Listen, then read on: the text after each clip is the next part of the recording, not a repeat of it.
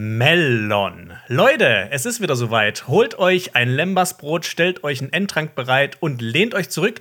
Wir besprechen heute die siebte Folge der ersten Staffel von The Rings of Power. Und wir, das sind Xenia und Jonas, die Herr der Ringe Cracks eures Vertrauens.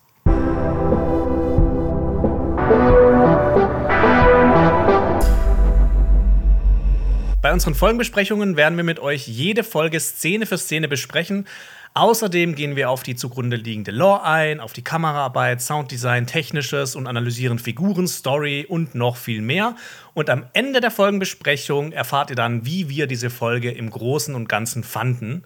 Und äh, die nächste Folgenbesprechung kommt wahrscheinlich nächsten Montag. Und wir klären heute Fragen wie, was passiert eigentlich mit, mit den Zwergen, wenn sie sterben? Wir haben viele neue Theorien für euch parat. Und ähm, wir fragen uns, wer ist denn dieser Ballrock am Ende der Folge? Xenia. Jonas. Hallo. Hi. Freut mich, dich zu sehen. Ähm, die Leute draußen haben es schon gesehen. Wir sind heute ein bisschen komischer aufgestellt. Mhm. Du bist im Set, ich bin bei mhm. mir zu Hause. Das hat den ganz einfachen Grund, dass ich mich leider positiv auf Corona getestet habe und deshalb lieber äh, zu Hause bleibe und das von hier aus mache. Aber mir geht es soweit ganz gut. Das habe ich gedacht, ja komm, dann machen wir das einfach so.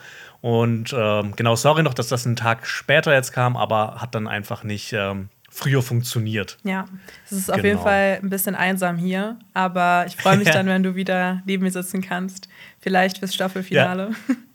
Ja, ja ich hoffe ich hoff natürlich auch. Äh, ich ich drücke mir die Daumen. Ich dir auch. Ähm, gute Besserung auf jeden Fall. Äh, Dankeschön, Dankeschön. Äh, sollen wir dann zu den Kommentaren Gerne. übergehen? Willst du anfangen?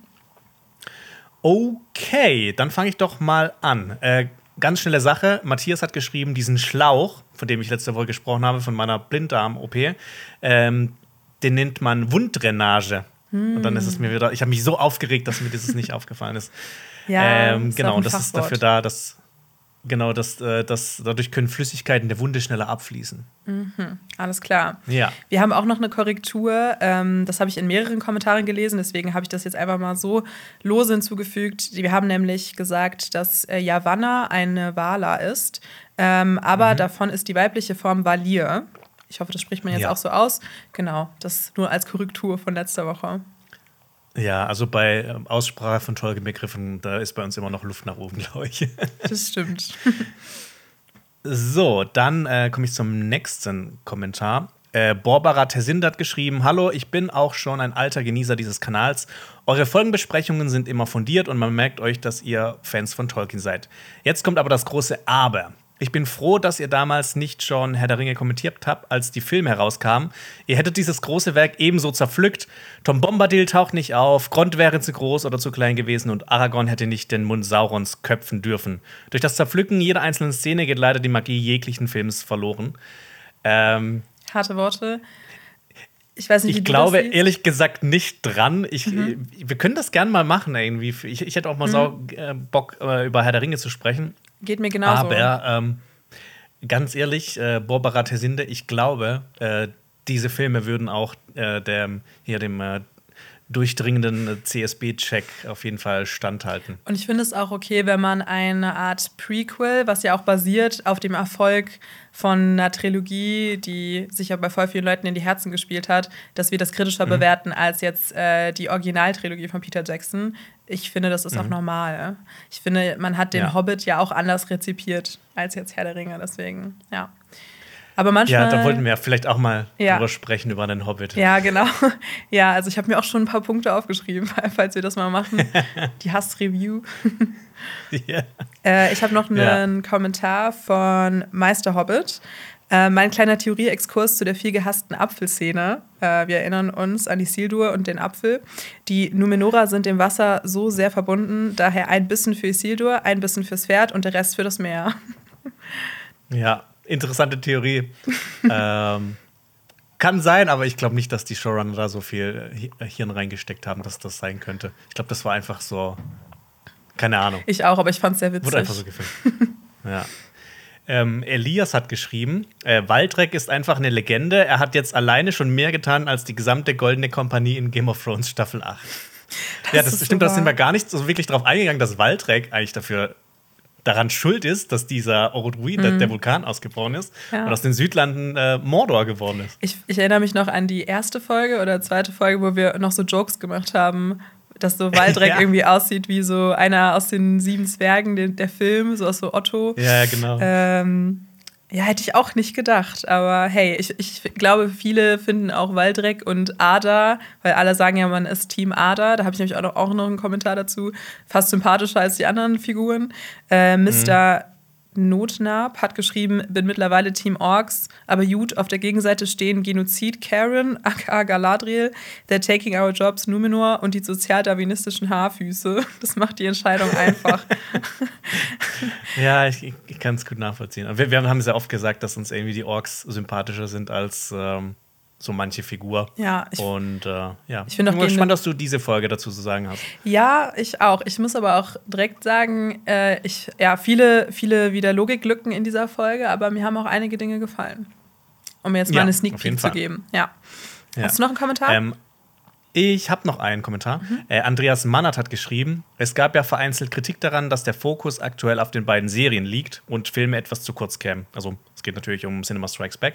Ein Kommentator hat euch dann ja quasi die Freundschaft gekündigt. Hier kann ich persönlich nur dazu sagen, dass ich tatsächlich erst durch die Folgenbesprechungen der beiden Serien-Highlights des Jahres zu euch kam und sofort gefangen war, wie sympathisch und kurzweilig ihr durch die Inhalte führt. Mit mir habt ihr zumindest einen Fan mehr. Wahrscheinlich könnt ihr euch äh, nichts davon kaufen, wollt ihr aber den nochmal loswerden. Weiter so. Ja, äh, vielen Schön. Dank äh, auf Danke. jeden Fall. Äh, genau auch an alle Leute, die, die jetzt hier komplett neu auf dem Kanal sind. Äh, freut uns, dass ihr äh, hier bei uns dabei seid. Und äh, ja, wir geben unser Bestes. Und ja, es wird dann auch jetzt nach den ähm, vielen Herr der Ringe und Game of Thrones Videos wird es auch wieder vermehrt um Filme und andere Serien gehen. Aber genau, für Game of Thrones und Herr der Ringe schlägt halt schon unser Herz. Mhm, genau. Cool. Ich habe auf jeden Fall, was? ich habe noch einen Kommentar, aber das äh, werde ich, glaube ich, gleich auspacken, weil äh, da geht es okay. um eine Figur, die dann auch noch mal wichtig wird in der heutigen Folge. Okay. Ich habe nämlich noch eine kleine Sache, kein Kommentar. Und zwar ist letzte Woche im Hollywood Reporter, dem amerikanischen äh, Filmmagazin, diesem großen äh, Dings, ja, äh, da ist ein ähm, Artikel erschienen über The Rings of Power, wo, wo auch ähm, mit den Showrunnern gesprochen wurde. Und der ist sehr, sehr, sehr spannend. Das kann ich euch auf jeden Fall empfehlen, den mal durchzulesen. Ähm, aber so ein paar Infos, die man daraus ziehen kann, sind unter anderem, dass, sie, dass die beiden Showrunner gesagt haben, dass die nächste Staffel natürlich größer und besser werden soll. Es wurde auch irgendwie so angeteasert, dass es eine Schlacht geben soll, die über zwei Episoden gespannt ist. Krass. Ähm, bin ich natürlich sehr gespannt. Da haben sie, glaube ich, jetzt aus der Kritik vielleicht was mitgenommen, dass man das Gefühl hat, ja. es passiert zu wenig. Ja, genau, und das äh, Helms Klempchen war, waren ja auch ein bisschen, bisschen enttäuscht. Helms Cheap, ähm, ja. und was auch noch ganz interessant war, die beiden haben darüber gesprochen, ähm, wie das überhaupt zustande gekommen sind, dass sie ähm, letzten Endes die Serie umgesetzt haben. Ähm, 2017 gab es nämlich einen Pitch mit der Tolkien Estate, also dieser Organisation, die die Rechte am kompletten Nachlass von J.R. Tolkien innehat. Und in der zum Beispiel auch der Enkel von äh, J.R. Tolkien, Simon Tolkien, mit dabei ist, oder früher auch der Sohn von äh, J.R. Tolkien, Christopher Tolkien. Und ähm, da haben verschiedene Streaming-Dienste gepitcht, unter anderem natürlich Amazon, äh, aber auch äh, HBO war dabei. Die wollten, die haben quasi gepitcht, dass sie das dritte Zeitalter so abdecken wollten. Also im Prinzip so Herr der Ringe neu verfilmen. Hm. Da war jetzt Tolkien Estate jetzt äh, nicht ganz so begeisternd. Ist ja äh, noch Netflix schwieriger, eher so, ne? Also, ja, auf jeden ja, Fall. Ja. Ähm, Netflix wird eher so in Richtung Marvel gehen und äh, so mehrere Shows haben, so die Gandalf-Show, die Aragorn-Show und sowas. Äh, die haben tatsächlich auch diese 250 Millionen geboten, also das höchste Gebot. Aber den Zuschlag hat dann Amazon bekommen. Die haben sogar noch weniger als die 250 geboten. Ähm, die hatten keinen richtigen Pitch, also so, wir machen jetzt eine Serie über das und das, sondern die haben versprochen, dass sie eng mit der Tolkien Estate zusammenarbeiten. Und das hat die anscheinend äh, so überzeugt, dass dann ähm, quasi äh, das Projekt zu Amazon gekommen ist. also da gibt es auch noch viel mehr Infos in dem Artikel, aber das waren so die mhm. interessantesten Sachen. Ich finde das mega spannend, weil das gibt dem Ganzen ja noch mal vielleicht einen anderen Nachgeschmack, weil häufig war die Kritik ja auch groß, dass Amazon irgendwie so ein bisschen oder dass die Tolkien-Werte verkauft wurden und dass das so ein Jeff Bezos Eigenprojekt ist. Ich glaube, das zerschlägt das jetzt nicht, diesen Vorwurf, aber ich finde, ja. das gibt Hoffnung, dass der Ansatz doch auch darauf aus ist, eine schöne Geschichte in Mittelerde zu erzählen und nicht ja. eben ein Cash Grab sagen wir es mal so. Ich weiß nicht, wie du das ja. siehst. Also hast du jetzt gedacht, ah, okay, das ist nur PR von, äh, von den Showrunnern, dieses Interview zu geben, oder? Ja, auf jeden Fall. Das ist schon ein Part, Part davon. Die sind auch da teilweise noch in anderen Artikeln auf so Fragen eingegangen, mhm. äh, auf so quasi so Kritikpunkte an der Serie, die ich aber jetzt nicht so fand, dass das die Hauptkritikpunkte an der Serie sind. Zum Beispiel, okay. dass die Elben kurze Haare haben oder die Zwerginnen keine Bärte oder sowas. Das Verstehe. sind ja nur so Kleinigkeiten, das kann man ja auch verzeihen. Nee, aber ich meine, die Sachen, die wir ja immer so anprangern, mhm. äh, darauf sind jetzt äh, nicht eingegangen. Aber es, ähm, zum Zeitpunkt des Interviews waren natürlich noch nicht so viele Folgen online, vielleicht, dass man da. Ja, und ne, ich meine, man würde sich ja vielleicht auch nicht so die, die, die größten Kritikpunkte raussuchen und beantworten. Ja, ich, ich wäre dafür, dass sie danach mal vielleicht so einen so Fragenhagel machen oder so. Ein Fragenhagel, ja. Und wir dann vielleicht auch eingeladen werden, wer weiß. Oder so ein Roast. Ja, so, oh, lass mal wirklich, lass mal im letzten Video ein Roast machen. Nein. Ja. Okay. Gut, dann ähm, hast du noch was oder sollen wir äh, zur Folge übergehen? Wir können gerne zur Folge übergehen. Okay, ähm, die Folge heißt Das Auge, The Eye. Und das kann natürlich mehrere Bedeutungen haben. Also, wir haben ja mit Augen sehr viel zu tun in dieser Folge. Ähm, es beginnt ja zum Beispiel auch mit dem Auge von Galadriel. Mhm das so komplett in Rot getaucht ist. Ähm, wir haben Miriels Erblindung, das was ja auch mit Augen zu tun hat.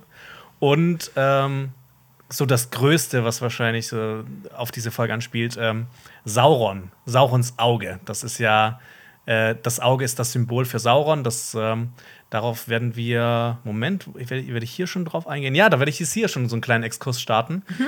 Und ähm, in dieser Folge wird ja auch äh, Mordor erschaffen. Und ich meine, Mordor und Sauron das Geht Hand in Hand. Aufs, fast wie die Faust aufs Auge. Ah, und, pun äh, intended. Äh, Sehr gut. Hast du den aufgeschrieben oder war das jetzt spontan? Nee, der, der war gerade spontan. Ah, ja, okay. äh, genau, das, äh, also es gibt mehrere Bedeutungen für das Auge. Und ähm, genau, wegen äh, Augen und Sauron oder Auge und Sauron, kleiner Exkurs, äh, das Auge war das Zeichen von Sauron, äh, nachdem er den einen Ring verloren hatte. Also das war jetzt noch nie von Anfang an, wurde, wurde Sauron mit diesem Auge in Verbindung gebracht, sondern erst nachdem er den einen Ring verloren hatte. Und dieses Auge sollte seine äh, unaufhörliche Wachsamkeit und seine durchdringende Wahrnehmung darstellen. Und in den Büchern ist es tatsächlich auch so, dass da jetzt nicht so ein Auge auf äh, dem Turm, auf dem schwarzen Turm Baradur drauf sitzt, ähm, nur Frodo sieht dieses Auge in Galadriels Spiegel. Ähm, in dem Film ist das natürlich ein bisschen plakativer und dann ist, sieht das so aus wie so ein Suchscheinwerfer, mhm. ja, auch im letzten Teil. Ähm, ja, Peter Jackson ja. hat das Ganze so wörtlich genommen, sozusagen, obwohl ja. es in den Büchern eher mehr das Symbol war für so ja. Saurons Wachsamkeit oder genau wie du schon sagtest, Allwissenheit vielleicht auch so ein bisschen. Ähm, ja. Ja, ich finde, das ist so wie Big Brother eigentlich, ne? Ähm, ja. ja, das ist ja auch so ein Ding, ne, wo sich dann äh, die Filme von den Büchern so ein bisschen verabschieden. Aber in dem Fall finde ich das so inszenatorisch und dramaturgisch eigentlich so ein ganz, also ein, ein, ein, gutes Mittel eigentlich. Find also ich finde es dann auch ein bisschen affig, wenn das so wie so ein Suchscheinwerfer, wenn Frodo und Sam in Mordor sind, das alles so absucht. Das ist schon so ein mhm. bisschen. Ja, das hätte man vielleicht anders machen können. Oder auch diese Flashcuts, ja. äh, wie man immer das Auge sieht. Also ich finde aber, das macht diese Atmosphäre auch in Herr der Ringe total aus. Also klar ist das ja. dann auch äh, ein bisschen den Schnitttechniken äh, von den Anfang der 2000er geschuldet, aber ähm, ich finde das eigentlich ganz gut umgesetzt und das äh, übernimmt die Serie Rings of Power ja auch ein bisschen. Ähm, ja. ja. also ich bin gespannt, ob wir in welcher Gestalt sich Sauron äh, bei Rings of Power zeigen wird oder schon gezeigt ja. hat. genau. ähm, ja, äh, äh, Regie hat. Ja, genau, sag du. Ja. Achso, okay. Ähm, ja. Regie hat äh, Charlotte, äh, Charlotte äh, Brennström äh, geführt, so in der letzten Folge. Und das Drehbuch hat Jason Cahill geschrieben. Der hat ja auch schon die Ada-Folge geschrieben. Mhm. Und dann starten wir direkt rein. Wie du schon gesagt hast, okay. wir starten mit dem Auge. Genau, äh, wir sind in den Südlanden, in Tir Harad. Ähm, und Galadriel erwacht im verwüsteten Tir Harad und äh, rettet Theo. Ähm, genau, ein Py äh, pyroklastischer Strom hat das Dorf getroffen und ganz kurz äh, ein kleiner Exkurs zu äh, Vulkanologie. Ähm, es gab ja schon ein paar Leute, die Probleme allein mit dem hatten, ne, dass diese, diese Wolke, dass die eigentlich schon alle töten hätte müssen, auch, auch Galadriel, weil die wird so in der Realität zwischen 300 und 800 Grad heiß, also wird man quasi so lebendig verbrannt, gebacken, wie auch immer. Ähm, ich, ich finde es jetzt nicht, ne, ich finde das jetzt nicht so ein Punkt, wo man sich so komplett drauf an, äh, aufhängen muss, mhm. aber ja. Ja, es macht das Ganze noch mal ein bisschen unrealistischer. Ich glaube, hätte sie sich wenigstens versteckt in der letzten Folge, dann hätte ich dem noch mal mehr verziehen. Ähm, mhm. Ja, aber lass uns daran nicht aufhängen. Ich finde, ja. vielleicht hat sie ja auch als Elbin, vielleicht stammt sie auch von den Targaryens ab oder so, wer weiß. Sie hat ja, auch blonde genau, Haare. ja. Ähm, ich, ja, war nicht das, das Schlimmste an der Folge.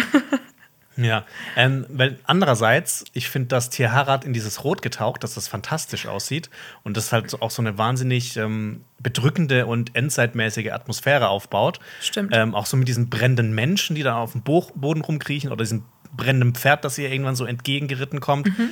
Das ist schon, ne, das ist schon wieder Sieht ziemlich geil aus, fühlt sich auch geil an. Mir hat das richtig gut gefallen. Das habe ich auch als ersten Pluspunkt. Also die Inszenierung und visuell ein Augenschmaus habe ich mir aufgeschrieben.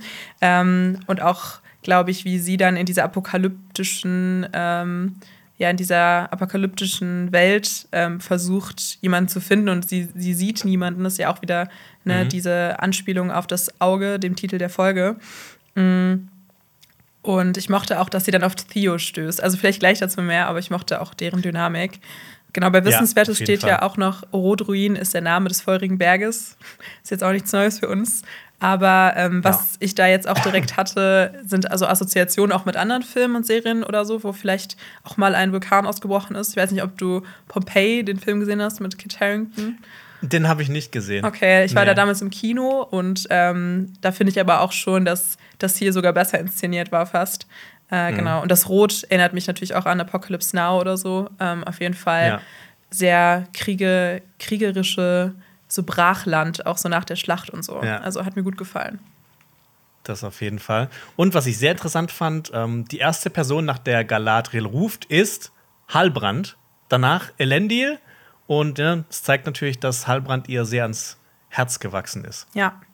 Und ich frage mich aber auch, wo die ganzen Personen sind. Ähm, und dass sie dann doch auch, sobald sie auf äh, Theo, ich nenne ihn jetzt mal auf Deutsch Theo, äh, trifft, auch alle um sich herum vergisst. Also es stehen sehr, ja, sehr viele Leute. das so ein kleines Dorf ist. Ne? Ja, genau.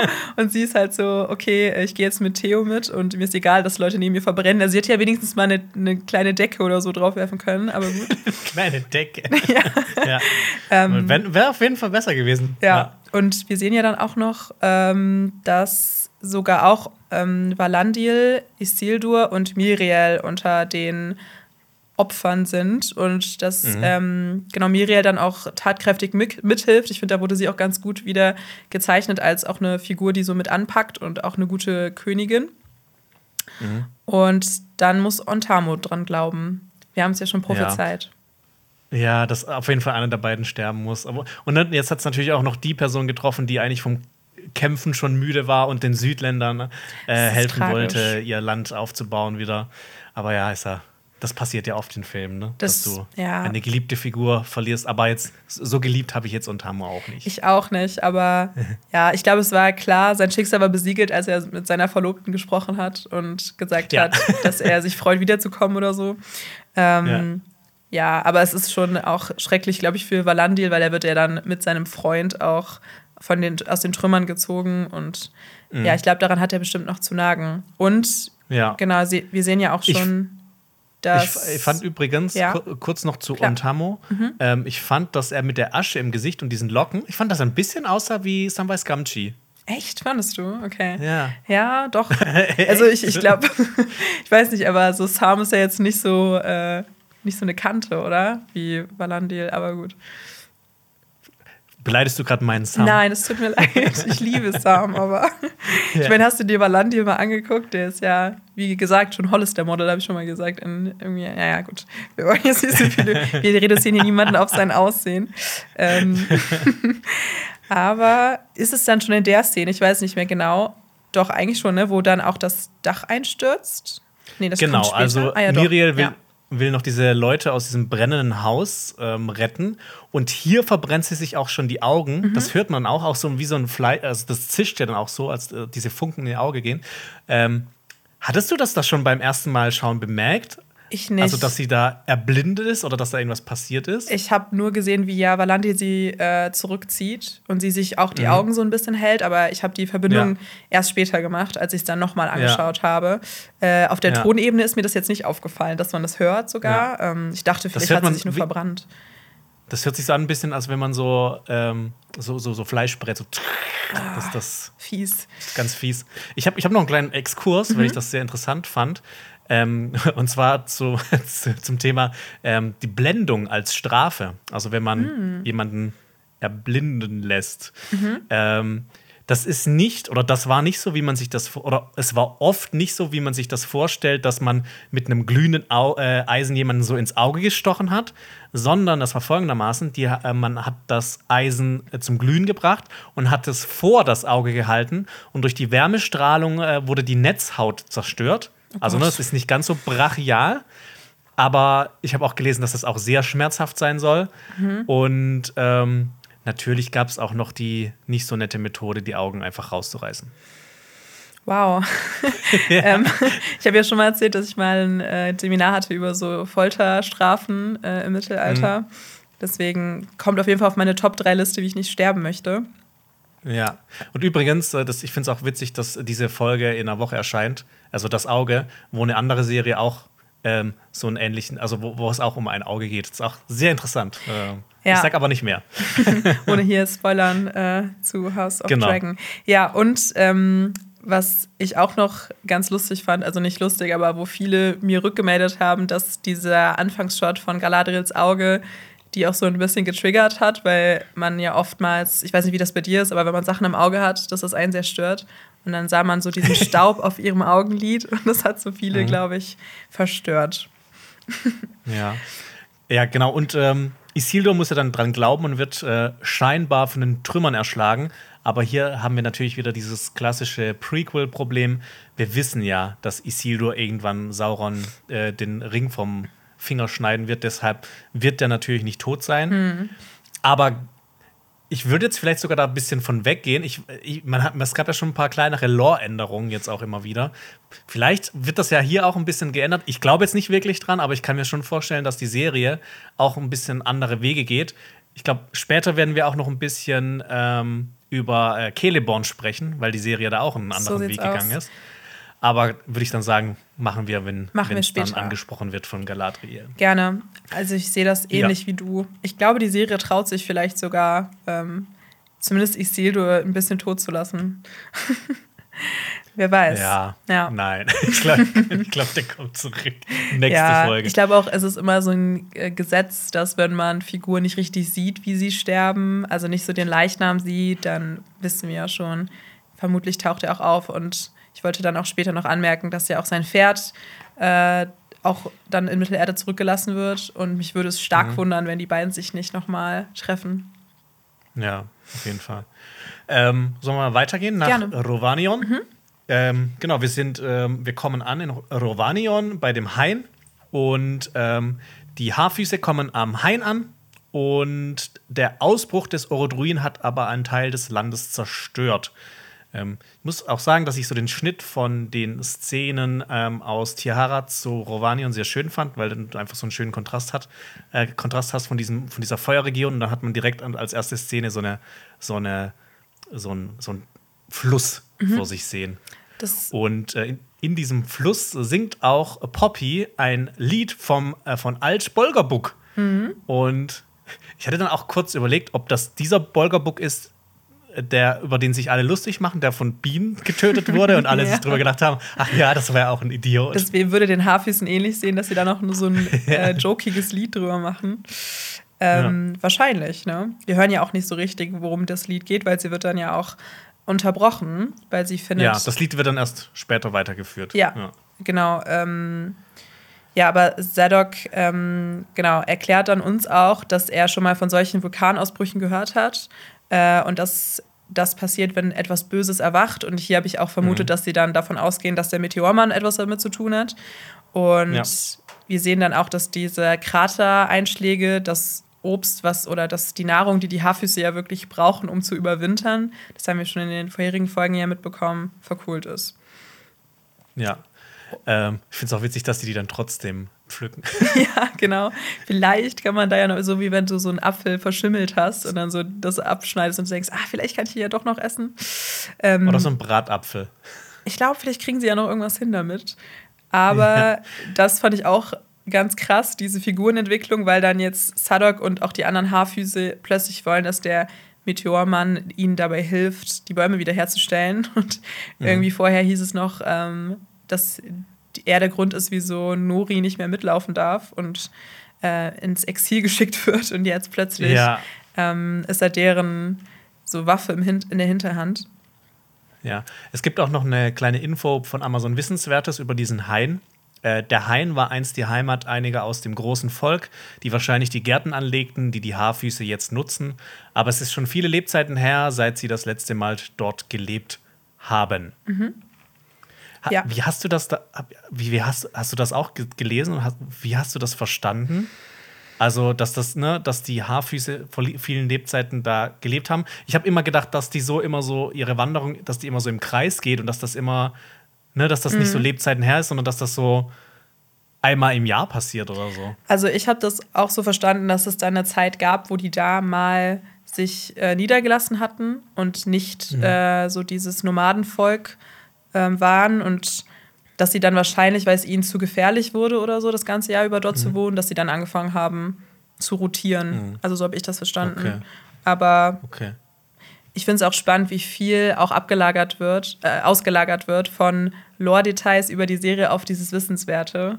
Äh, dass es nicht ja. nur die Anhänge sind, sondern dass uns hier wirklich auch so elementare Bestandteile von wie das Volk der Haarfüße sich verhält oder was ihre Kultur sind, mitbekommen. Mit, ähm, also, dass wir das mitbekommen durch das Wissenswerte. Ich weiß also. nicht, ob das auch bei anderen Amazon-Serien auch so ist, dass äh, bei Wissenswertes solche Infos kommen. Also, ich habe jetzt zum Beispiel, ich glaube, so vergleichbar, so von dem Scale her, was, was Fantasy angeht, vielleicht, ähm, wie hieß diese andere Serie? Boah, jetzt habe ich gerade voll den Hänger. Äh, du meinst ähm, Rat der Zeit? Genau, ob das da auch das gibt mit Wissenswertes? Ich meine, meinen Kommentar gelesen zu haben, dass das dort auch ähm, integriert war. Aber mhm. ich habe es jetzt selber nicht, äh, weil ich habe ja auch ähm, das Rad der Zeit geschaut, aber da habe ich es nicht mhm. bemerkt. Mhm. Aber ich habe es halt auch nicht auf dem Laptop geguckt. Und sonst musst du ja immer auf dem Stream, ja, äh, auf dem, genau, Smart TV da irgendwie rumklicken. Machst du halt auch nicht. Ja. Äh, Malva sagt auch was äh, Interessantes. Und zwar sagt sie, dass ähm, äh, Bäume nicht sprechen. Und Sadok sagt dann, dass manche schon sprechen. Ähm, ist das vielleicht dann so ein Hinweis, vielleicht, dass ähm, die Haarfüße auf Ents treffen werden? Fände ich ganz ich interessant, doch. ob die, das, ja. ob die das machen werden oder ob mhm. nicht. Und ich habe noch einen kleinen Herr der Ringe Fun Fact zu Ents. Die wurden von Yavanna geschaffen, um Bäume vor anderen Wesen zu schützen, insbesondere Zwerge, weil Zwerge halt Bäume fällen, um mhm. Feuer zu machen. Ja, weil sie war ja auch die Frau von Aule, der ja die Zwerge, der Vater der Zwerge war. Und es war dann auch immer so ein bisschen Disput zwischen den beiden, ähm, weil sie natürlich alles, was äh, lebt und Pflanzen und Tiere sehr ins Herz geschlossen hatte und Aules Kinder willentlich so ihre Kreation zerstören. Das finde ich dann immer ja. auch ganz spannend. Das ist ja so ähnlich wie jetzt in der griechischen Mythologie irgendwie Hades und ähm, Persephone. Mhm. Ja. Genau, aber der ähm, Meteormann tritt dann ja auch auf die Bäume zu und murmelt, wie schon zuvor, Enviata zu einem der Bäume. Also dasselbe, was er auch damals gesagt hat, als er sich selbst geheilt hat. Ja. Und er sagt. Das heißt jetzt sowas wie, wie Heile. Ja. A Enviata. Genau. Ja. Und Aquita, da fordert er den Baum eben auf, glaube ich, sich zu heilen. Äh, und Lote sagt er auch noch, das heißt so Blume, also wahrscheinlich sowas wie heile dich, Pflanze. ähm, ja, der sagt eigentlich quasi die ganze Zeit sowas wie hier, erneuere dich, heile, mhm. ähm, lebe. Genau. Ähm, sagt er mit den ganzen Worten.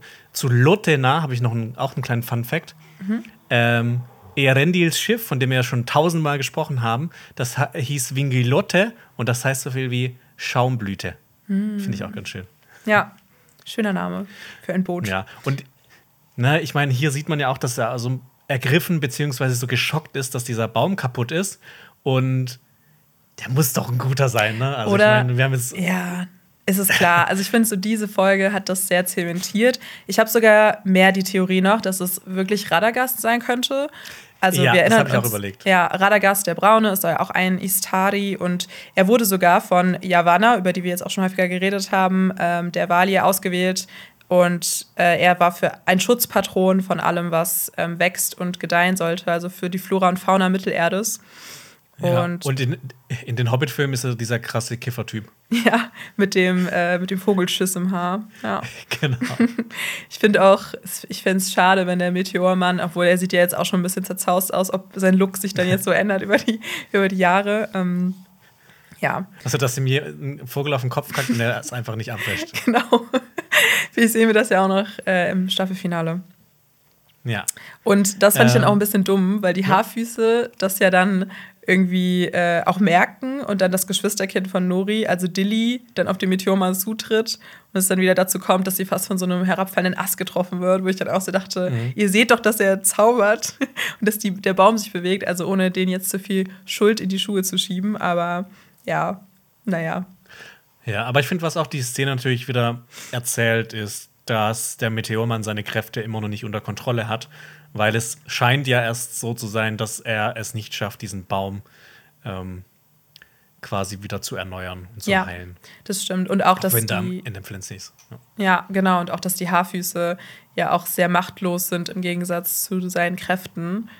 Mhm. Und das wird ja dann auch noch mal die Erkenntnis sein, die Nori später hat, wenn sie mit ihrer Mutter redet. Ja. Gut, dann hast du noch was dazu? Nein. Oder so wir übergehen ähm, in deine, in deine Lieblingshut äh, mhm. äh, nach Moria. Ähm, wir gehen ins königliche Gemach von Durin III. Und Elrond macht Durin ein Angebot, das er sehr einfach ablehnen kann. Und er verweigert ihm den Zugang zu Mithril.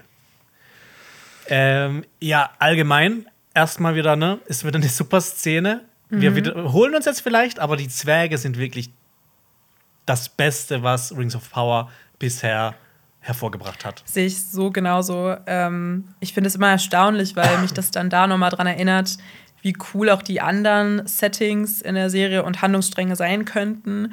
Auch einfach mhm. diese Freundschaft zwischen Durin und Elrond. Ich glaube, das hätte der Serie sehr, sehr viel weggenommen, wenn die beiden Schauspieler nicht so gut harmonieren würden und wenn ja. das nicht so gut geschrieben wäre, wie sehr die sich nahestehen. Aber mir gefällt auch richtig Duri der Dritte. Ähm, der wird ja gespielt von Peter Mullen ähm, und ich liebe auch seine Stimme. Das ist mir auch sehr in dieser Folge aufgefallen. Aber es sind ja auch noch zwei andere Zwergenlords anwesend. Das fand ich auch ganz spannend, dass wir die auch mhm. mal sehen. Und wollen wir schon darauf eingehen, was dann Elrond verspricht im Gegenzug? Ja, können wir machen. Ähm, mhm. Fünf Jahrhunderte lang Wildgetreide und Holz. Und ne, ich meine, es ähm, wird ja auch extra dann, ähm, dass man überhaupt so so eine Ahnung hat, was das jetzt bedeutet, äh, reden ja die zwei Zwerge noch darüber, dass das ja gar nicht mal so ein schlechtes Angebot ist. Mhm. Ähm, und Elrond sagt ja auch, dass das aus Eriador kommt. Und Eriador, ähm, kurz dazu, das ist ein Gebiet im westlichen Mittelerde, wo dann später zum Beispiel auch das Auenland drin sein wird. Mhm. Genau, also ja. Eregion, Bruchteil, das Auenland, also relativ groß im Norden. Und ja. dann reden die beiden Zwergenlords ja auch auf Kussduel miteinander und Elrond kriegt das mit und geht dann darauf ein und da wird auch klar, dass er ein bisschen Kussduel spricht, was natürlich auch Sinn ja. macht, wenn er zum einen Diplomat ist für äh, den für Gigalat und auch schon häufiger in Casadum gechillt hat. Und dann ist Duri der Dritte auch ein bisschen beeindruckt, weil er sagt dann ja, dass er auch die Steinsprache kann. Ähm, ja. ja. Und, und, dazu, dazu wird ja mhm. auch noch geschrieben äh, zu Kustul: Die seltsame Sprache der Zwerge ist eine Sprache, die, sich nicht, äh, die sie nicht oft preisgeben, nicht einmal gegenüber Freunden. Sie ist ein gut gehütetes Geheimnis, das nur wenige Außenstehende jemals gelernt haben. Ist natürlich dann schon und, ein Flex von Elrond. Ja. Und er flext natürlich noch ein bisschen mehr und kniet vor Durin dem Dritten nieder. Er, er fleht ihn quasi darum an, ähm, ihm zu erlauben, dass sein Volk noch weiter auf Mittelerde bleiben kann. Das ist wahrscheinlich auch so ein Moment, wo jeder Zwergenherrscher von träumt, dass sein Elb vor ihm niederkniet. Und da musste ich mich auch daran erinnern, was Kele Brimbor zu ihm gesagt hat, ein paar Folgen vorher noch, dass er ähnlich wie sein Vater in so einer besonderen Rolle ist, äh, seine Beziehung zu Durin, also dem Sohn von Durin dem Dritten, und auch äh, seine Rolle als Halbelf, Elb, was er ja auch nochmal anspricht, ähm, dass nur er sozusagen die Zwerge überzeugen kann, Mithril abzubauen für die Elben. Mhm. Er spricht dann davon, dass nur er als Halbelb sehen kann, was die Elben selbst nicht sehen können. Und da habe ich mir dann gedacht, okay, er spricht wahrscheinlich davon, dass auch die Elben ihre Fehler haben und ähm, natürlich auch vielleicht eigen, aus Eigeninteresse äh, das Mithril abbauen wollen. Mhm. Und dass er noch nie ein Versprechen gebrochen hat. Und irgendwie glaube ich ihm das. Ich finde, er ist so eine, er ist sowieso, er entwickelt sich immer mehr zu einer meiner Lieblingsfiguren auch, weil ähm, ich finde, in dieser Folge hat man auch noch mal mehr so diesen äh, Elrond-Vibe aus den Peter Jackson-Filmen gemerkt bei ihm, dass er auch so ähm, ja. Sehr so hoheitlich äh, spricht und ja, mir gut gefallen. Ja, ich bin jetzt auch. Also, ne, ich war anfangs nicht so überzeugt von Elrond, aber das äh, mit jeder weiteren Folge und mit jeder weiteren Szene mit, mit Durin zusammen, mhm. mit den beiden Durin zusammen, ähm, wächst er mir ein bisschen mehr ans Herz. Äh, ja. Der, Durin der Dritte ist aber sehr skeptisch gegenüber den Elben und äh, er schickt ja dann quasi auch ähm, die zwei Zwerge und ähm, Elrond weg, um sich mit seinem Sohn nochmal zu besprechen. Mhm. Und äh, das ist natürlich wieder so ein klassisches Element äh, hier aus Strings of Power. Statt ihm eine direkte Antwort zu geben, erzählt er erstmal eine Geschichte. Aber ich, ich, mag sowas an, an Fantasy-Geschichten. Ja. Ähm, und zwar ähm, sagt er auch, dass Aule ähm, die Zwerge aus Feuer und Fels geformt hat. Was mhm. schon mal extrem cool klingt.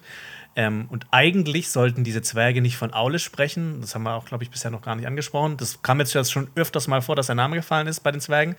Eigentlich sollte der unter den Zwergen äh, Mahal gen äh, genannt werden. Und das ist nämlich sein Name in Kustul und das bedeutet so viel wie Schöpfer oder Macher. Mhm. Also der, der, der ist ja quasi auch dafür verantwortlich, dass die Zwerge erst erschaffen wurden. Ja, und wir hatten ja auch schon unter dem letzten Video ähm, auch einen Kommentar, was nochmal äh, auf den Exkurs zu deinem, also den du letztes Mal gemacht hast mit dem Tod und Sterben in Mittelerde, und da mhm. hat jemand auch gefragt, wie ist das denn mit den Zwergen und dass das ihn auch interessieren würde. Ich dachte, das passt eigentlich ganz gut hier. Ich weiß nicht, ob du, mhm. ob wir da mal kurz drüber reden können. Also, weil Durin sagt Gerne. ja auch, ähm, genau, Zwerge wurden eben von Aule erschaffen und sagt dann auch, dass das Feuer, also aus Feuer und Stein und dass das Feuer die Zwerge daran erinnert, dass alles irgendwann verzehrt wird. Also, dass mhm. selbst die Elben nicht unsterblich sein können auf Mittelerde. Und genau, den Legenden der Elben zufolge wurden die Zwerge eben von Aule erschaffen, weil er schwierige Zeiten kommen sah. Und deswegen machte er sie so klein und zäh und stark. Und weißt du denn mehr über Zwerge und Tod? Willst du noch mal uns hier ein paar ja, Infos droppen? Also das ist das ist auch nie so wirklich so komplett äh, klar dargestellt worden. Das bezieht sich immer auf diese Elbenlegenden, was die gedacht haben. Ähm, und ähm, Zwerge sind sehr mysteriö äh, mysteriös. Die wurden ja auch nicht von Iluvatar, also diesem Gott, erschaffen, sondern von Aule. Ähm, und die Elben glauben, dass die Zwerge zurück in den Stein kehren, aus dem sie gemacht wurden. Und ähm, die Zwerge wiederum glauben aber, dass ihr Fea, also ihre Seele, also das, was wir auch schon, äh, wo wir einen Exkurs hatten, dass ihre Seele in die Hallen von Mandos in eine eigene Halle einziehen, also dann neben denen von Elben und Menschen. Und was dann da passiert, das ist natürlich auch nicht geklärt. Also, ob die da für alle Ewigkeiten bleiben werden oder ob die so einen ähnlichen Weg gehen wie die Menschen, das glaube ich jetzt eher nicht. Mhm. Ähm, aber es gibt ja auch, das, da müssen wir vielleicht auch mal noch irgendwas drüber quatschen. Ähm, es gibt ja ähm, noch so eine Erzählung von so einer letzten Schlacht aller Schlachten, wo Morgoth mhm. zurückkommen wird. Und genau. dann wird alles Gute gegen alles Böse kämpfen und dann werden die Hallen, Hallen von Mandos werden quasi so, alle werden noch mal in die Schlacht ziehen, so ein bisschen ja. wie das bei, bei Ragnarök ist zum mhm. Beispiel. Ja, voll. Ähm, ich, ich, hatte mir das ja. auch aufgeschrieben, aber es wird wahrscheinlich zu ausufernd, da jetzt so mega ja, in Detail einzugehen. Aber die heißt ja Dagor Dagorath und Schlacht der Schlachten. Ja, und aber ich fand das sehr, sehr cool, weil äh, das kann man auch alles, falls man da jetzt angefixt ist, in äh, dem Buch der verschollenen Geschichten nachlesen, was auch von Christopher mhm. Tolkien rausgebracht wurde.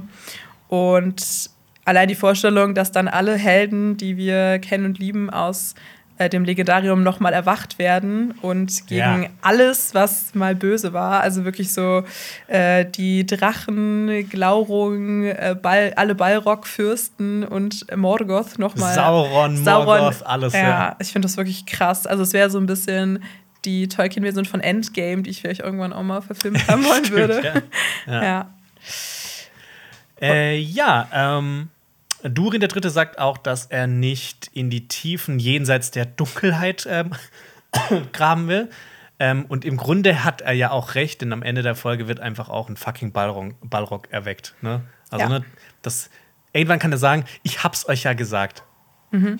Und er sagt auch, dass das Schicksal der Elben schon lange beschlossen wurde von weiseren Augen, die weiter blicken. Und hier redet er ja auch ganz klar dann wahrscheinlich von Eru Iluvatar oder eben den Valar. Ähm, mhm. Ja, und Durin antwortet eben darauf, dass er das Gefühl hat, als würde er seinen besten Freund beim Ertrinken zusehen. Und er verurteilt eben das Zögern seines Vaters. Und ich glaube, ich habe auch irgendwo gehört, äh, ich glaube, das war in einem YouTube-Video von jemandem, der auch meinte, dass Durin, der, der, der vierte, das Herz der Serie ist. Und ich finde, das passt total. Auf jeden Fall. Ja. ja. ja. Bin ich auch äh, 100% äh, dieser Meinung. Ähm, ja, dann hast du noch was zu der Szene oder sollen wir zu Durins Zuhause gehen? Wir können gerne nach, nach zu Disa und Durin gehen. Genau. Ähm, Durin erzählt nämlich seiner Frau Disa von äh, dem gescheiterten Versuch, seinen Vater zu überreden, den Elben zu helfen. Und ähm, Schimpfwort des Tages kommt von Disa. Äh, Läusebärtiger fand ich großartig. ja. ja. ich liebe auch diesen Dialog mit ihr und Durin, dass auch äh, ihre Mutter äh, einen Lausbart hat.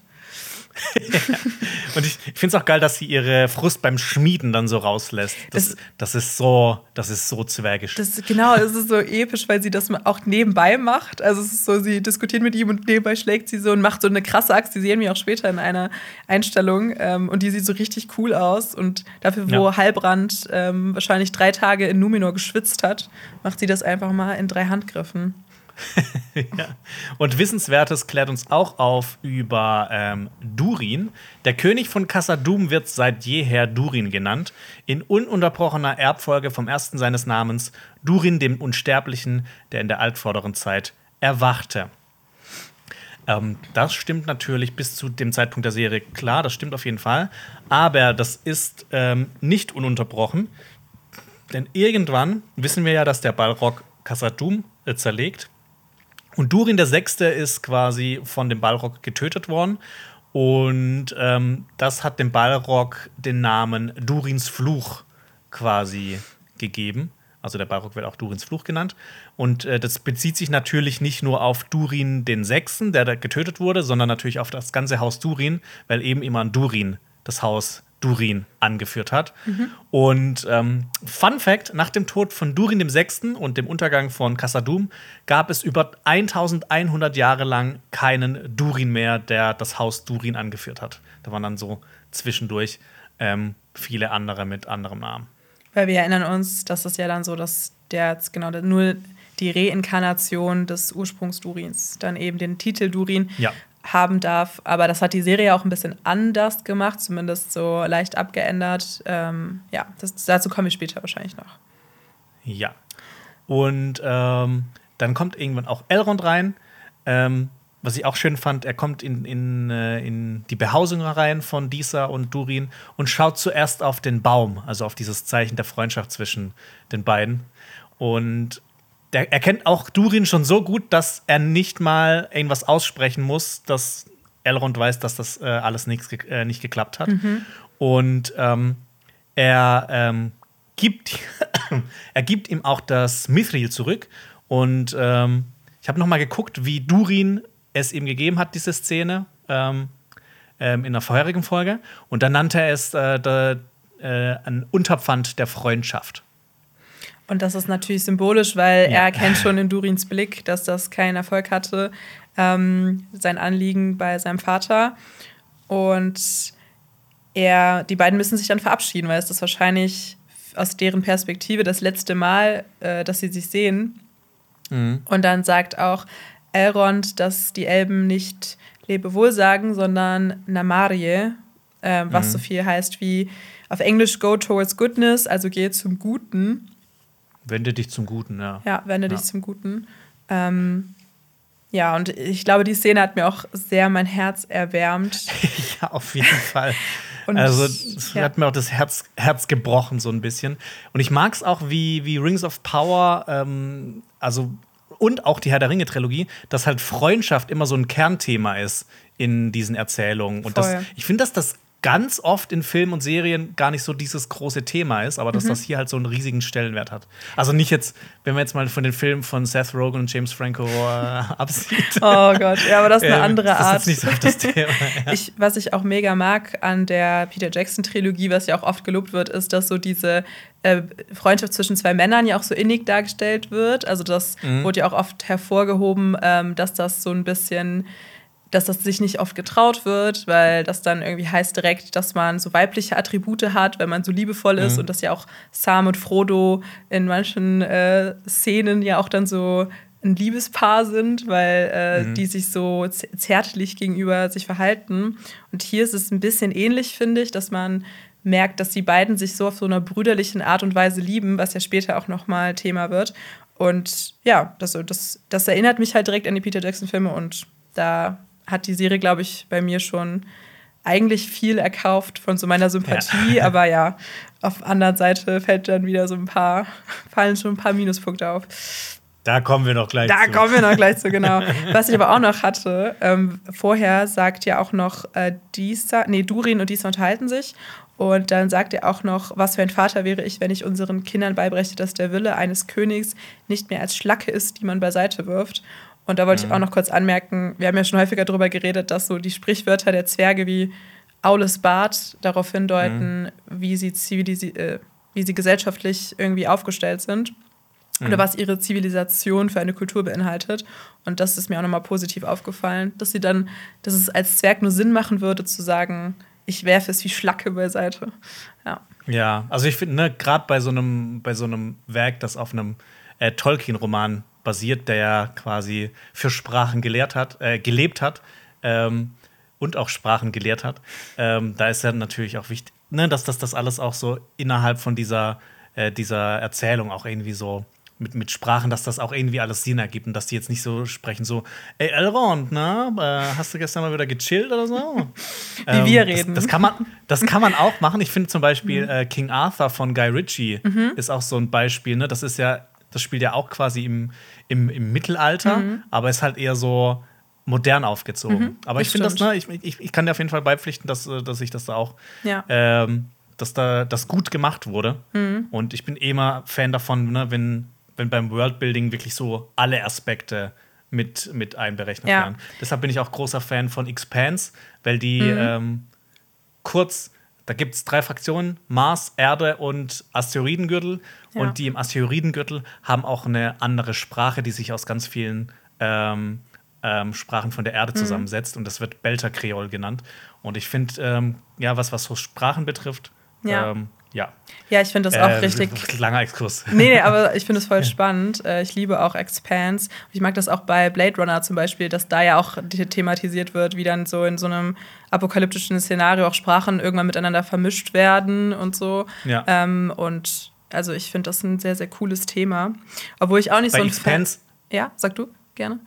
Nee, sag, sag du gerne zu Ende. Okay. Dass du auch nicht so ein Fan bist? ja, genau, dass ich auch nicht so ein Fan bin von ähm, genau so Filmen, die dann das so modern drehen. Also ich, ich mag auch Guy Ritchies Auffassung davon nicht so. Ich bin mehr so bei, keine Ahnung, The Green Knight oder so, wenn Mittelalter mhm. nochmal einen mehr so realistischeren Touch kriegt oder Mittelalter-Fantasy.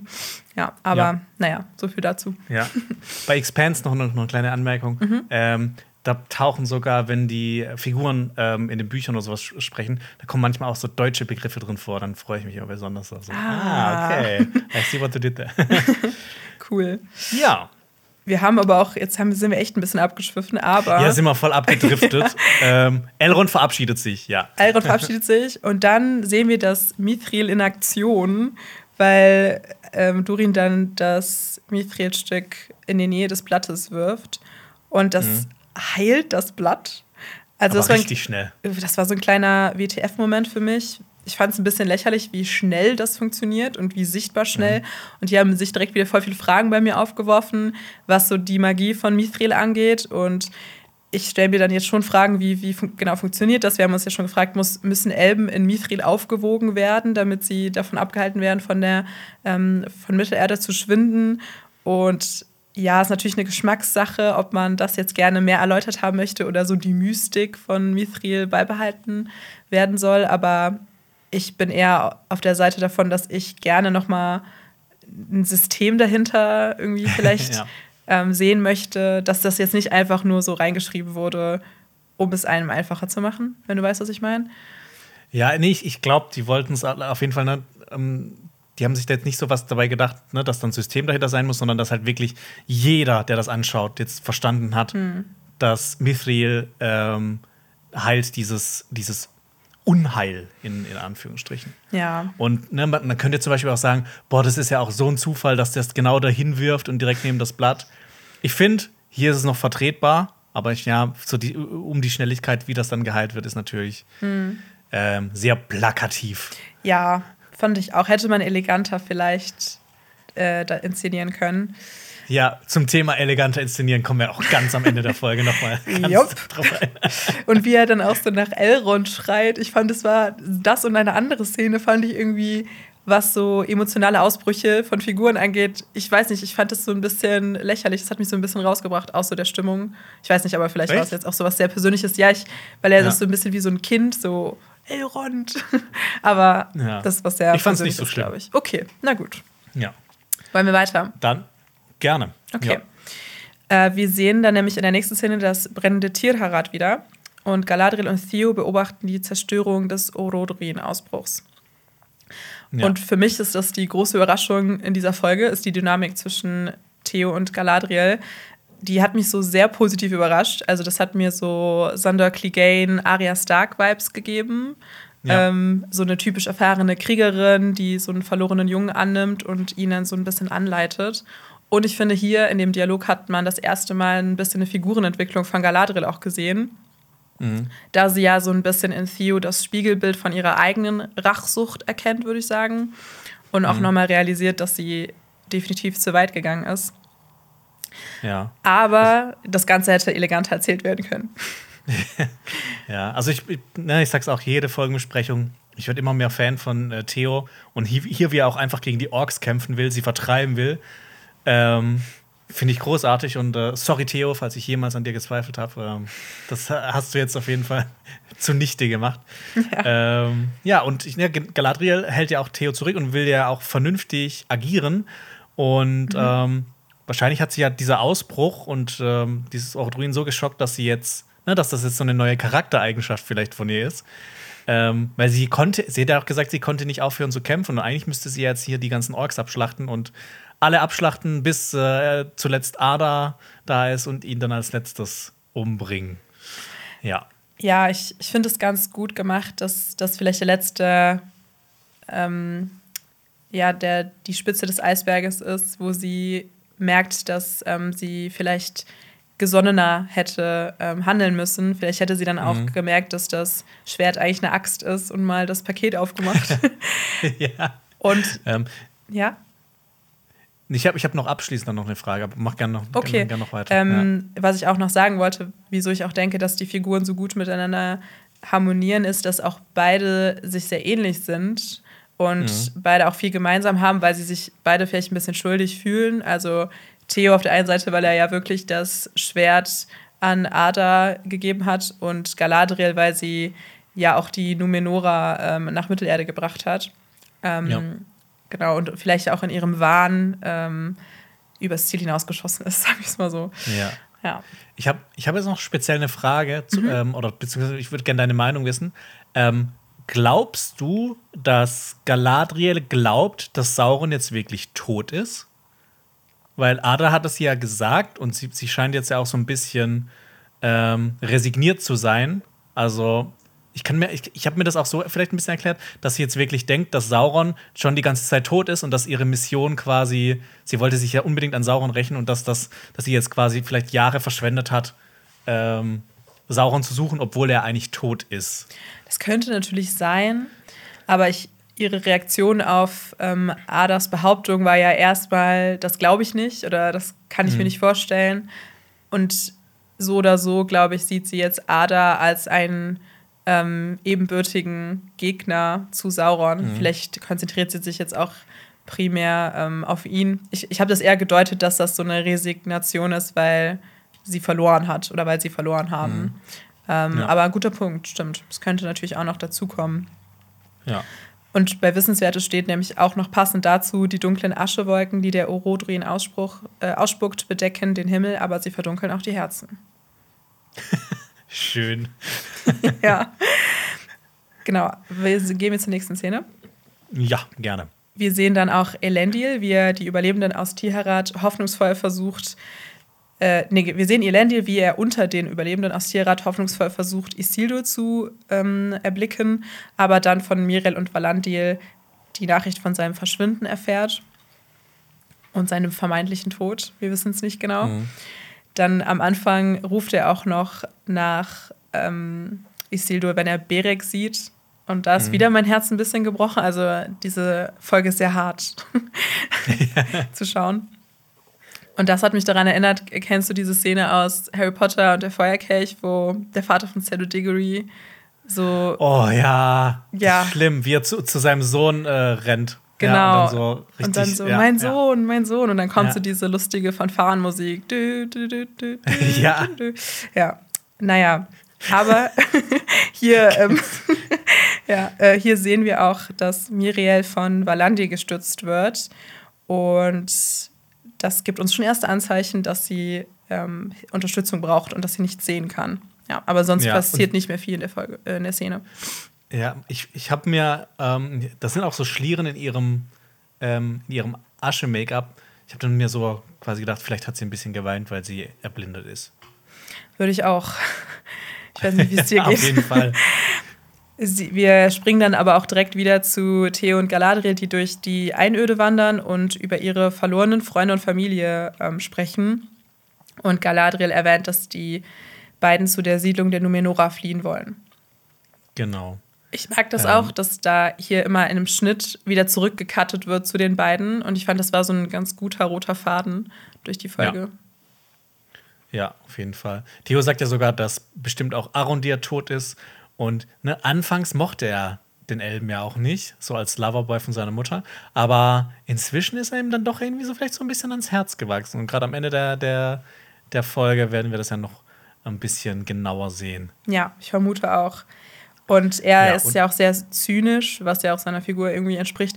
Und Galadriel ist so ein bisschen der gute Gegenpart, weil sie jetzt durch ihr, ihre neue Charakterentwicklung ein bisschen realistischer unterwegs ist. Und genau, hier sieht man auch wieder, wie ähnlich die beiden sich sind, weil er auch sagt, er hat schon vor ihr Orks getötet. Das hat mich an die Szene erinnert, wo sie dann ja schon mal erzählt hat, wie viele Leute sie schon umgebracht hat und äh, wie viel mhm. Kampferfahrung sie hatte. Und genau, dann sagt sie wieder zu ihm, was ja auch schon bei Wissenswertes stand: Es verdunkelt das Herz, wenn man dunkle Taten gut nennt. Es gibt den bösen Raum, um in uns zu gedeihen. Krieg wird sowohl außen als auch innen geführt.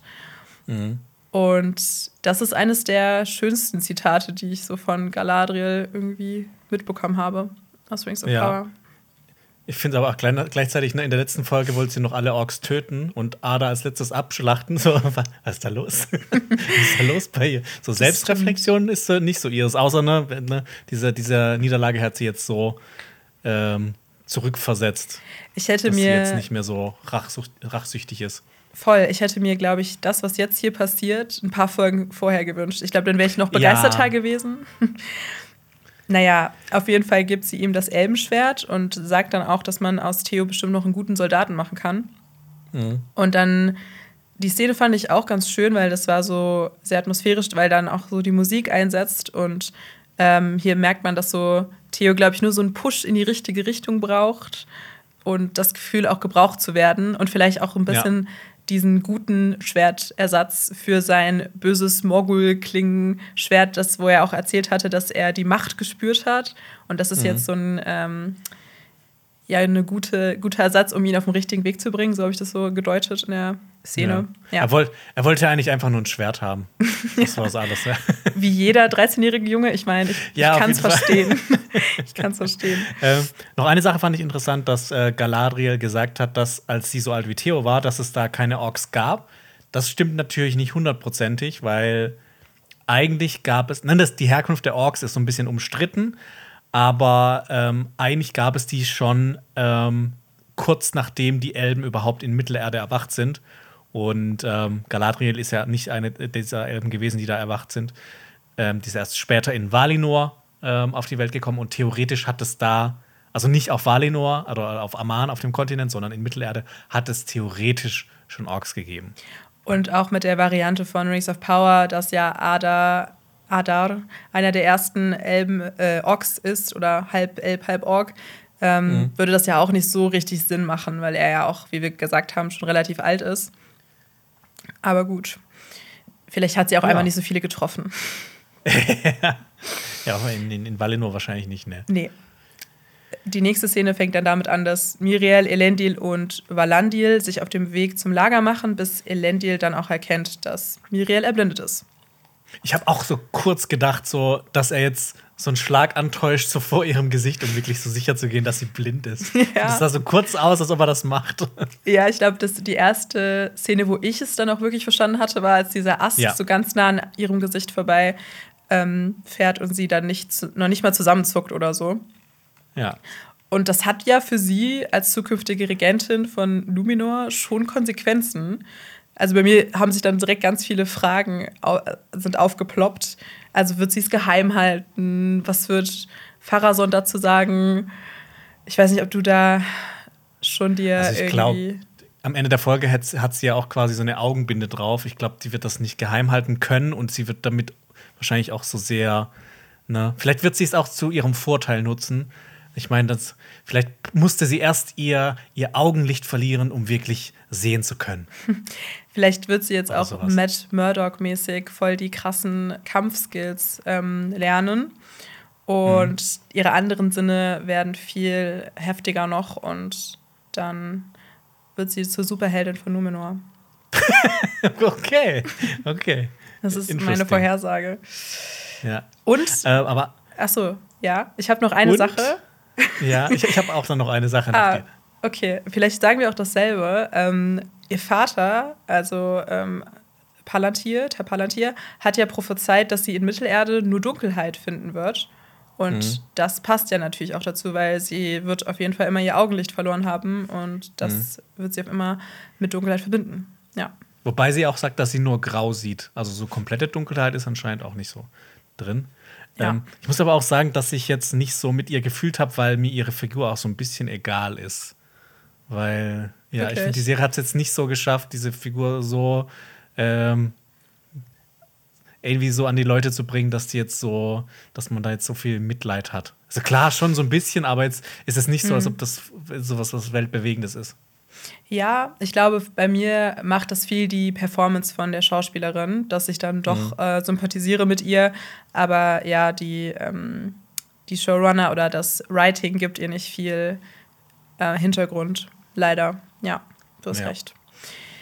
Wir befinden uns in Rovanion, im, immer noch im Hain der Haarfüße. Und Zadok Burrows gibt dem Meteormann Anweisungen und Unterlagen, wie er das Sternbild findet.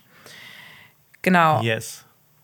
Er redet ja dann auch davon, dass die Haarfüße die Sterne, die der Meteormann sucht, nicht mehr gesehen haben, seit ihre Vorfahren vor über 1000 Jahren in unbekannten Gegenden lebten. Und er sagt, äh, wahrscheinlich wird er das, was er sucht, im großen Grünwald finden. Und da hier jetzt noch mal ein kleiner Exkurs. Den großen Grünwald, den kennen wir auch, und zwar unter dem Namen Düsterwald. Ähm, das ist ja der, die andere Bezeichnung für diesen großen Grünwald, weil nach der Niederlassung von Sauron in Dol Guldur hat sich eben der südliche Teil des Waldes verdunkelt. Und seitdem wurde er Düsterwald genannt und wurde dann nach dem ähm, Sieg gegen Sauron auch wieder zurückbenannt in Großer Grünwald. Und nur als Einordnung, dort lebt zum Beispiel Thranduil ähm, aus der Hobbit. Äh, das, er hat im Nordosten des Düsterwaldes sein Reich. Ja, und bei Wissenswertes steht auch noch zu diesem Wald, der, größte, der Grünwald ist der größte zusammenhängende Wald in den Westlanden von Mittelerde. Sadok sagt auch einen sehr interessanten Satz, und zwar richte die Augen auf den Felskamm. Und da habe ich natürlich, da wurde ich sehr schnell hellhörig. Vielleicht meint er mit dem Felskamm innerhalb dieses Waldes ähm, Amon Lang, äh, den nackten Hügel, wie er auch genannt wird. Und daraus soll später dann äh, Dol Guldur werden, also diese dunkle Festung von Sauron, wo er als äh, Totenbeschwörer auftritt. Mhm. Und ähm, dieses Amon Lang, das gibt es auch auf diesen offiziellen Karten von Amazon. Die haben ja diese eine große Karte gepostet aus dem zweiten Zeitalter. Da ist das zum Beispiel auch drauf vermerkt und das ist ja auch relativ weit im Süden. Und ähm, er sagt auch noch einen anderen Satz, der auch sehr interessant ist. Die Dörfer des großen Volkes findest du auf der anderen Seite. Und da, ich da wurde ich natürlich wieder hellhörig. Äh, vielleicht meint er Seestadt, also diese Stadt der Menschen, die wir auch schon in den Hobbit-Filmen gesehen haben. Stimmt. Und vielleicht soll ja ähm, der Meteormann dorthin gehen. Mhm. Also von den bekannten Städten, die man kennt von den Menschen, ist auf jeden Fall Seestadt da am nördlichen Ende von dem großen Grünwald. So ist es mit am bekanntesten. Mhm. Das würde ganz gut passen. Also auf jeden Fall zu der Karte und äh, zu den Gegenden, wo wir wissen, dass ja auch äh, der Grünwald in der Nähe ist. Und was ich mir aber auch gleichzeitig noch gedacht habe, ist, was könnten jetzt diese Sterne sein? Also wir haben ja immer häufiger mal darüber geredet, dass wir denken, dass der Meteormann ein Istari ist. Und ich habe mich mhm. jetzt gefragt, ob er vielleicht auch auf die Suche nach seinen Kollegen ist. Also ob mhm. diese Sterne ähm, dann vielleicht im Sinne von, wie bei ihm, ähm, ja, Meteoriten sind. Da müssen wir uns nochmal mit diesem Meteoriten-Exkurs, die, das wir mal einmal in den Kommentaren hatten, befassen. Ähm, genau, vielleicht sowas in der Art, habe ich mir vorgestellt. Und dass Sadok ihm auch nicht diese Info geben würde, wenn er nicht denken würde, dass der Meteormann böse, äh, gut ist. Mhm. Deswegen haben wir da auch nochmal eine Bestätigung. Ja, wenn es, wenn es nach den bisherigen ähm, äh, Sachen von der Serie geht, ist dieses Zeichen, das ist dann eigentlich auch einfach nur ein Zeichen auf der Landkarte. ja, ich habe zu viele Hoffnungen, ne? Ich merk's. Und so wie mit dem Sauron-Schwert. Ja, genau. Oder dass halt Heilbronn Sauron ist. Da habe ich mich jetzt ja. auch, ich versuche mich voll, diese Folge zurückzuhalten mit meinem, ja. dass wir uns da nicht so drauf versteifen. Aber wir sehen auch, dass eine Blume wächst an dem Baum und dass der Meteormann geschafft hat, neues Leben zu kreieren. Und Nori, ähm, als der Meteormann sich dann auf den Weg macht, überreicht ihm dann auch ein Apfel. Und dieser Shot war ja auch eines der ähm, ersten Poster, die wir gesehen haben von Rings of Power.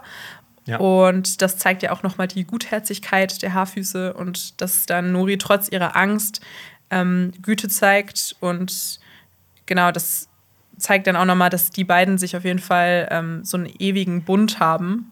Ähm, mhm. Und ich weiß nicht, wie es dir dabei ging, aber mich hat diese Szene gekriegt, obwohl ich jetzt auch nicht so ein Riesenfan war von den Haarfüßen. Ich weiß nicht, ob es Stockholm-Syndrom ist, aber so langsam. ja, genau. Ja, ich, ich bin jetzt auch nicht mehr ähm, so abgeneigt wie in den ersten paar Folgen. Okay. Ähm, aber ich hatte auch so kurz diese Eingebung bei dem Meteormann, an wen der mich jetzt erinnert. Weil ich habe immer gedacht, so, boah, an irgendwen erinnert der mich voll krass. Wenn du dem Meteormann eine Sonnenbrille gibst, dann sieht er aus wie der Dude aus The Big Lebowski. Voll. Ja, ja. du hast recht. Das ja. wäre jetzt auch meine erste Assoziation gewesen. und ich habe noch ähm, eine kleine Theorie-Time. Mhm. Wegen großen Grünwald und Haarfüßen und sowas. Vielleicht treffen ja die Haarfüße auf Thranduil oder auf seinen Vater Orofer. Ähm, Fände ich sehr spannend. Vielleicht sehen wir auch, wie Seestadt im zweiten Zeitalter aussieht. Vielleicht sehen wir auch den Erebor. Und ähm, vielleicht kommen die Haarfüße auch weiter aus dem Osten und dort sind die, ähm, dort sind halt diese Sterne, diese Sternkonstellation. Und der Meteormann ist der blaue Zauberer. Einer der blauen Zauberer. Aber ja. Ist alles noch möglich. Ich hätte richtig Bock auf Thranduil. Das ist einer meiner vom, äh, vom visuellen umgesetzten Lieblingsalben aus dem ja. Legendarium. Vor, vor, allem als äh, äh, von, von Lee Pace dargestellt. Oh, ne? Lee Pace. Da mache ich mal ein Video-Essay drüber, wie, wie so er cool ist. Ja, und ein Moment folgt dann auch der Erkenntnis, weil Nori sich auch dann hier diese Machtlosigkeit als Haarfuß in diesem Kontext mit dem Meteormann auch nochmal bewusst wird. Mhm. Und dass sie jetzt auch bereut, vielleicht, äh, dass sie ihm geholfen hat. Mhm. Spielt ja auch nochmal so dieser Aberglaube mit rein. Das wurde uns ja auch schon erzählt, dass die Haarfüße ähm, sehr viele Omen lesen und so. Ja. Ich genau. habe noch eine kleine Theorie. Ich glaube, Nori ist Sauron. mhm. Ja, ja, sehr logisch. Weiter. weiter, weiter geht's. äh, wir kriegen weiteres Bonding zwischen Galadriel und äh, Theo. Die beiden unterhalten sich über Verlust, göttliche Bestimmung und müssen sich dabei vor Orks verstecken. Mhm. Die beiden reden dann darüber und äh, Theo fragt Galadriel, ob sie schon mal jemanden verloren hat. Und da horchen wir natürlich auf, weil wir wissen, dass ihr, sie ihren Bruder verloren hat, Finrod, den wir in der ersten Folge gesehen haben. Und dann spricht sie diese, diese große Lücke, die viele auch schon angesprochen haben, an, dass sie ihren Mann Celeborn verloren hat, der in den Krieg ging und anscheinend nie wiederkam. Ja. Da, also das, ja. das war ja so, eine, so ein großer Punkt, wo wir immer so gestutzt haben, hä, was ist eigentlich mit Celeborn, der mhm. auch in der Herr der äh, Ringe-Trilogie auftaucht, ähm, am Anfang in äh, Lothlorien. Ähm, und wa warum ist Galadriel nicht mit ihm zusammen? Weil alles, was wir aus der Lore wissen, ist halt, irgendwann hat sie ihn kennengelernt. Ähm, in Doriath im ersten Zeitalter. Die beiden haben sich ineinander verliebt und sind fortan irgendwie immer zusammen unterwegs gewesen und dann auch nach Mittelerde. Und ne, der fehlt ja hier noch komplett. Aber ich finde was ähm, Wissenswertes, macht, macht was sehr Interessantes. Amazon Wissenswertes, äh, da steht, Kedemorn gehörte zum Volk von Thingol Graumantel von Doriath, einem der Elben im ersten Zeitalter. Dann kommt Anhang B. Und dann kommt noch ein weiterer Satz, weil, ne, das ist ja nicht aus der Lore. Er wurde zuletzt gesehen, als er in einen Krieg zog, von dem er nie zurückkehrte. Sein genaues Schicksal ist jedoch unbekannt. Und ne, ich meine, mm. der wird zurückkommen. Ja. Also das kann man, der wird, das wird irgendwie so bestimmt so ein großer Moment werden, dass er und Galadriel wieder aufeinandertreffen, ähm, weil die sollen ja irgendwann auch über Lothlorien zusammen herrschen. Und ich glaube nicht, dass die so weit von der Lore weggehen. Ja. Ich hatte das erst vermutet, aber dann, als ich Wissenswertes gelesen habe, war, das hätten die nicht mit reingenommen, dieser Satz mit sein genaues Schicksal ist jedoch unbekannt, ja. ähm, falls er Wirklichkeit tot ist. Und es gibt ja auch mehrere Versionen von Celeborns Herkunft. Also es gab, gibt irgendwie in den äh, Werken von Tolkien ja ähm, mehrere Versionen sozusagen. Also es gibt einmal ja. die Version, dass er eben ein Elder aus Doriath war ähm, und dass er dann dort Galadriel geheiratet hat und dann äh, nach Arvenien geflohen ist. Ähm, oder er ist ein Teleri aus Alqualonde und dass er dort mit Galadriel schon im ersten Zeitalter gekämpft hat, zum Beispiel beim Sippenmord. Ähm, und dann mit ihr nach Lindon ging und genau dann später nach Lothlorien, wo wir sie ja, ja dann mhm. auch in Herr der Ringe sehen. Aber was und? mir auch noch. Ja? Nee, nee, aber. aber, nee, ich wollte direkt ein neues Thema anstellen. Also, wenn du dazu noch was sagen willst, dann hau raus. Ach so, äh, zu Celeborn. Ich finde, ja. da gibt es noch ähm, ein super, super mega Fun Fact. Und zwar hat er auch noch einen anderen Namen. Kennst du den? Sein Teleri-Name? Nee. Teleporno. das habe ich auch gesehen. Das war, ja. Nennen wir ihn ab sofort Teleporno. ja, Teleporno. ähm, genau, unabhängig von Teleporno gibt es dann ja auch noch diesen Dialog, wo Galadriel darüber redet, wie die beiden sich kennengelernt haben. Und da ähm, waren auch meine ähm, Tolkien-affinen Ohren waren so, aha, warte, weil sie sagt, dass die beiden sich auf einer Blumenwiese getroffen haben und ich tanzte und er sah mich.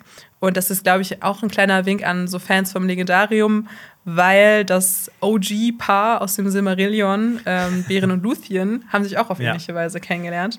Ja. Ähm, und ich habe jetzt so eine schöne Textstelle aus dem Silmarillion mitgebracht, aber ich, willst, willst du sie hören, Jonas? Oder ja, auf jeden Fall, natürlich. Okay. Doch als er im Sommer durch den Wald von Neldoreth ging, da traf er Luthien, Thingolls und Melians Tochter zur Abendzeit, als der Mond aufging und sie tanzte auf dem immergrünen Grat der Lichtungen am Eskalduin. Da schwanden ihm alle Erinnerungen an seine Leiden und ein Zauber fiel auf ihn, denn Luthien war das schönste von allen Kindern Iluvatars. Oh. Ja. Ich finde es immer schön, wie, ähm, wie immer immer das Schönste und sowas wird es immer bei, bei, bei Tolkien immer so eine Figur der anderen den Rang abläuft, weil das wird auch über Galadriel geschrieben, das wird auch über Arwen geschrieben, das ist hm. so ein Motiv, das wiederholt sich. Ist immer das Schönste. Ja. Und die Schönste, ja. Das stimmt. Oder der Stärkste. Ja, die Frauen sind, können nicht die Stärksten sein, leider. Ja. ja. Aus seiner Perspektive. Ja, ähm, und sie nennt ihn ja auch als ähm, sie darüber redet, dass äh, er dann sich für den Kampf bereit gemacht hat und seine Rüstung ihm ein bisschen zu groß war, sagt sie, dass sie ihn silberne Muschel äh, genannt hat. Und mhm. Celeborn, sein Name heißt ja auch hohes Silber und daher mhm. passt es ja auch ähm, dieser Kosename. Ganz süß ja. eigentlich. Ja, dem guten Teleporno. Dem Teleporno. Theo fühlt sich dann auch für den Ausbruch des Erodruins verantwortlich Stimmt auch ein bisschen, muss ich sagen. Aber Galadriel hält ihn dann davon ab, dass sein Herz verdunkelt, wenn man es jetzt mal mit ihren Worten sagt. Und dann reden die beiden auch noch über die höheren Mächte und über eben Eru Iluvatar und die Vala wahrscheinlich. Und das fand ich einen ganz schönen Dialog, weil es hier ja auch so ein bisschen um so diese Theodizee-Frage geht. Also, wieso, es gibt einen Gott, ähm, aber wieso, wenn es ihn gibt und er allwissend ist, wieso lässt er dann Leid zu und wieso schreitet mhm. er nicht ein? Ähm, und das trifft ja auch eben auf ne, ähm, Mittelerde zu, weil ja. die jetzt eben nicht atheistisch irgendwie ihre Welt auffassen, sondern sagen, okay, es gibt diesen Eru Iluvatar und vor allem Galadriel glaubt ja daran, ähm, als Person, die ja auch mit den Vala in Kontakt stand. ja. ja. Ich finde es aber schön, dass sie diese Gewissensbisse von Theo eingebaut haben, weil wir haben das ja schon mal so, glaube ich, in der letzten Folge gesagt, das wäre schön, wenn sie da noch mal drauf eingehen, dass das nicht einfach so beiseite geschoben wird. Voll. Ähm, aber ah. fand, ich, fand ich toll. Mhm. Ähm, und der eine Ork sagt ja auch noch, was ist, was riechst du? Und ähm, ich hätte gedacht, dann sagt er, ich rieche Menschenfleisch. Hm. Wie in der Trilogie, aber es ist natürlich nicht gekommen. Das war dann ganz gut, weil er auch sagt dann, dass er nichts riecht wegen der Asche. Das war dann schon mhm. realistisch, fand ich. Ähm, und ja, Theo sagt dann auch, welches Licht, ähm, falls es dann überhaupt noch existiert. Und das ist dann ja auch so ein bisschen das Motiv der Folge. Wie schaffen es jetzt so diese Figuren nach dem Ausbruch des Orodruins Hoffnung zu bewahren? Also ein mhm. wichtiges Prinzip der Elben und eben nicht aufzugeben, obwohl sie ja so viel irgendwie verloren haben. Ja, und ich habe das jetzt schon mehrmals gesagt, aber mir haben diese Szenen wirklich gut gefallen, weil das auch so das Pacing der Folge so ein bisschen ruhiger gemacht hat. Und ich glaube, im Hinterkopf hatte man die letzte Folge, die so äh, sehr schneller äh, erzählt wurde wegen dem Kampf und es ist so viel mhm. passiert. Mhm. Und ich glaube, dann hat mir hier das erste Mal ähm, das etwas langsamere Pacing gefallen. Ja. Ja. Ja, genau. mir nicht ganz so, aber da würden wir am Ende auf jeden Fall nochmal drauf eingehen. Mhm. Okay. Immer alles nach hinten verschieben. Ja, genau, damit die Leute dranbleiben. Ähm, ja, nee, ähm, weil das macht jetzt auch keinen Sinn, jetzt so zu, zu quatscht, glaube ich. Das stimmt, das stimmt, dann verlieren ja. wir uns. Okay, ja. ja. Dann gehen wir weiter zur nächsten Szene. Mhm. Äh, nach Moria in die alte Mine. Äh, Durin und Elrond sind äh, Best Friends Forever und finden ein gigantisches Mithril vorkommen. Durin der Dritte erwischt sie aber und lässt Elrond rausschmeißen. Ja, wir wiederholen uns. Elrond und Durin sind das perfekte Paar. Ich, wir müssen eine Petition starten, dass die ihre eigene Serie bekommen. Ja. Eigentlich. Ich würde auf jeden Fall unterschreiben. Ja. Und, ne, aber wenn du dir so das weiter überlegst, was die eigentlich so in Gang bringen, in Gang bringen, ist ihre Freundschaft dann eigentlich mit dafür verantwortlich, dass das Haus Durin fast untergeht und Moria verlassen muss. Aber halt andererseits auch, sind die ja dann auch in dieser Lore, also in der Rings of Power Lore, dafür verantwortlich, dann vielleicht, dass, ähm, dass äh, die Elben nicht gehen müssen. Mhm. Also ne, diese, diese, diese Freundschaft, die, die löst irgendwie so viel, so viel aus in dieser ganzen Erzählung. Mhm. Finde ich, find ich sehr interessant. Stimme ich dir zu. Da ja. merkt man noch mal, wie wichtig das ist, das auch gut hinzukriegen, dass äh, wir das den beiden abkaufen dass diese Freundschaft so stark genug ist, um so mhm. diesen Interessenskonflikt überhaupt für uns auch ähm, so schwierig zu gestalten. Weil ich glaube, wenn wir jetzt merken würden, okay, die sind sich eigentlich gar nicht so, die haben sich einfach gar nicht so lieb, dass man dafür ein ganzes Königreich aufs Spiel setzt. Ja. Aber natürlich, ne, du kannst auch immer argumentieren, wenn jetzt Durin den Elben nicht helfen würde und die Elben müssten jetzt abhauen, äh, das hat ja Gil-galad schon gesagt, dass die eigentlich so die einzige oder mit, mit das einzige Volk sind, das halt dafür verantwortlich ist, dass nicht das Böse über Mittelerde kommt und alles auslöscht, was äh, dann noch an Gutem da ist. Auch wieder wahr. Ja. Aber äh, vielleicht sagt Gegallert das auch nur, um sich wichtig zu machen. Das kann er ja ganz ja, gut. Ja. Das macht er ja gerne. Ne? Mhm. Ja. Äh, Durin sagt, ein Zwerg kann nicht mehr tun, als seines Vaters Namen würdig zu sein. Ich finde ein sehr zentraler Satz für die, für die Folge. Ähm, das Element hatten wir auch schon mal bei Elrond der, der ja auch versucht, irgendwie seinem Vater gerecht zu werden. Und ähm, ich meine, beide haben ja irgendwie so überlebensgroße Figuren als Väter. Mhm. Und ähm, ja, was auch noch interessant ist, dass Zwerge einen geheimen Namen haben, die nur ihre engste Familie kennt. Und äh, Durin verrät ja seinen geheimen Namen fast an Elrond, weil er ihn ja als Bruder bzw. als Familie ansieht. Und Elrond unterbricht ihn dann ja auch. was ich irgendwie, irgendwie schön fand. Mhm. Das zeigt dann auch nochmal mehr, wie beide, wie die beiden so ähm, fast, ja, sich wie Brüder wirklich verhalten. Ne? Ja. Ja. Bei Wissenswerten äh, steht noch, Mithril-Adern führen tiefer in die Dunkelheit unter den Bergen als alle anderen Erzadern, die bisher in Kassadum gefunden wurden. Und äh, sehen wir auch bei der Szene, dass das ja ein wirklich großes Vorkommen ist. Ähm, mhm. Elrond wird dann aber von Durin dem Dritten bzw. den Soldaten rausgeschmissen, aber er hat noch ein Stück Mithril parat und das haben wir schon, glaube ich, ein paar Folgen davor gesagt. Daraus wird hundertprozentig ein Ring der Macht geschmiedet, der dann vielleicht sogar an Galadriel geht. Sehe ich auch so. Ich fand, ja. die Szene war auch sehr intensiv, weil dieses Thema der Zwerge mit diesen Trommelschlägen dann mhm. äh, zum Einsatz kommt, als Durin der Dritte die beiden erwischt. Und ich finde, das mhm. wirkt auch irgendwie so ein bisschen, als würde so ein Vater irgendwie seinen Sohn so in Flagranti erwischen, irgendwie mit ja. so, ähm, ja. so, ich weiß es nicht, äh, der Mätresse oder so. Also ja. ich sonst jetzt hier komische Wörter dafür, aber eigentlich meine ich damit, dass man so sehr gut diesen Verrat so von mhm. Durin dem Dritten gespürt hat. So dieses, und das ist nicht das, wonach es aussieht. Genau, voll.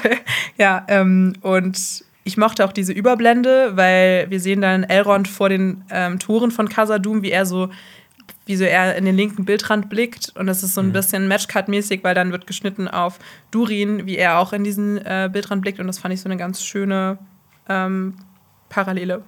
Dass sie quasi so nebeneinander sitzen, obwohl sie halt nicht in der Szene nebeneinander sitzen. Genau, und da spürt man noch mal ja. so die Verbindung der beiden. Ja. Ja.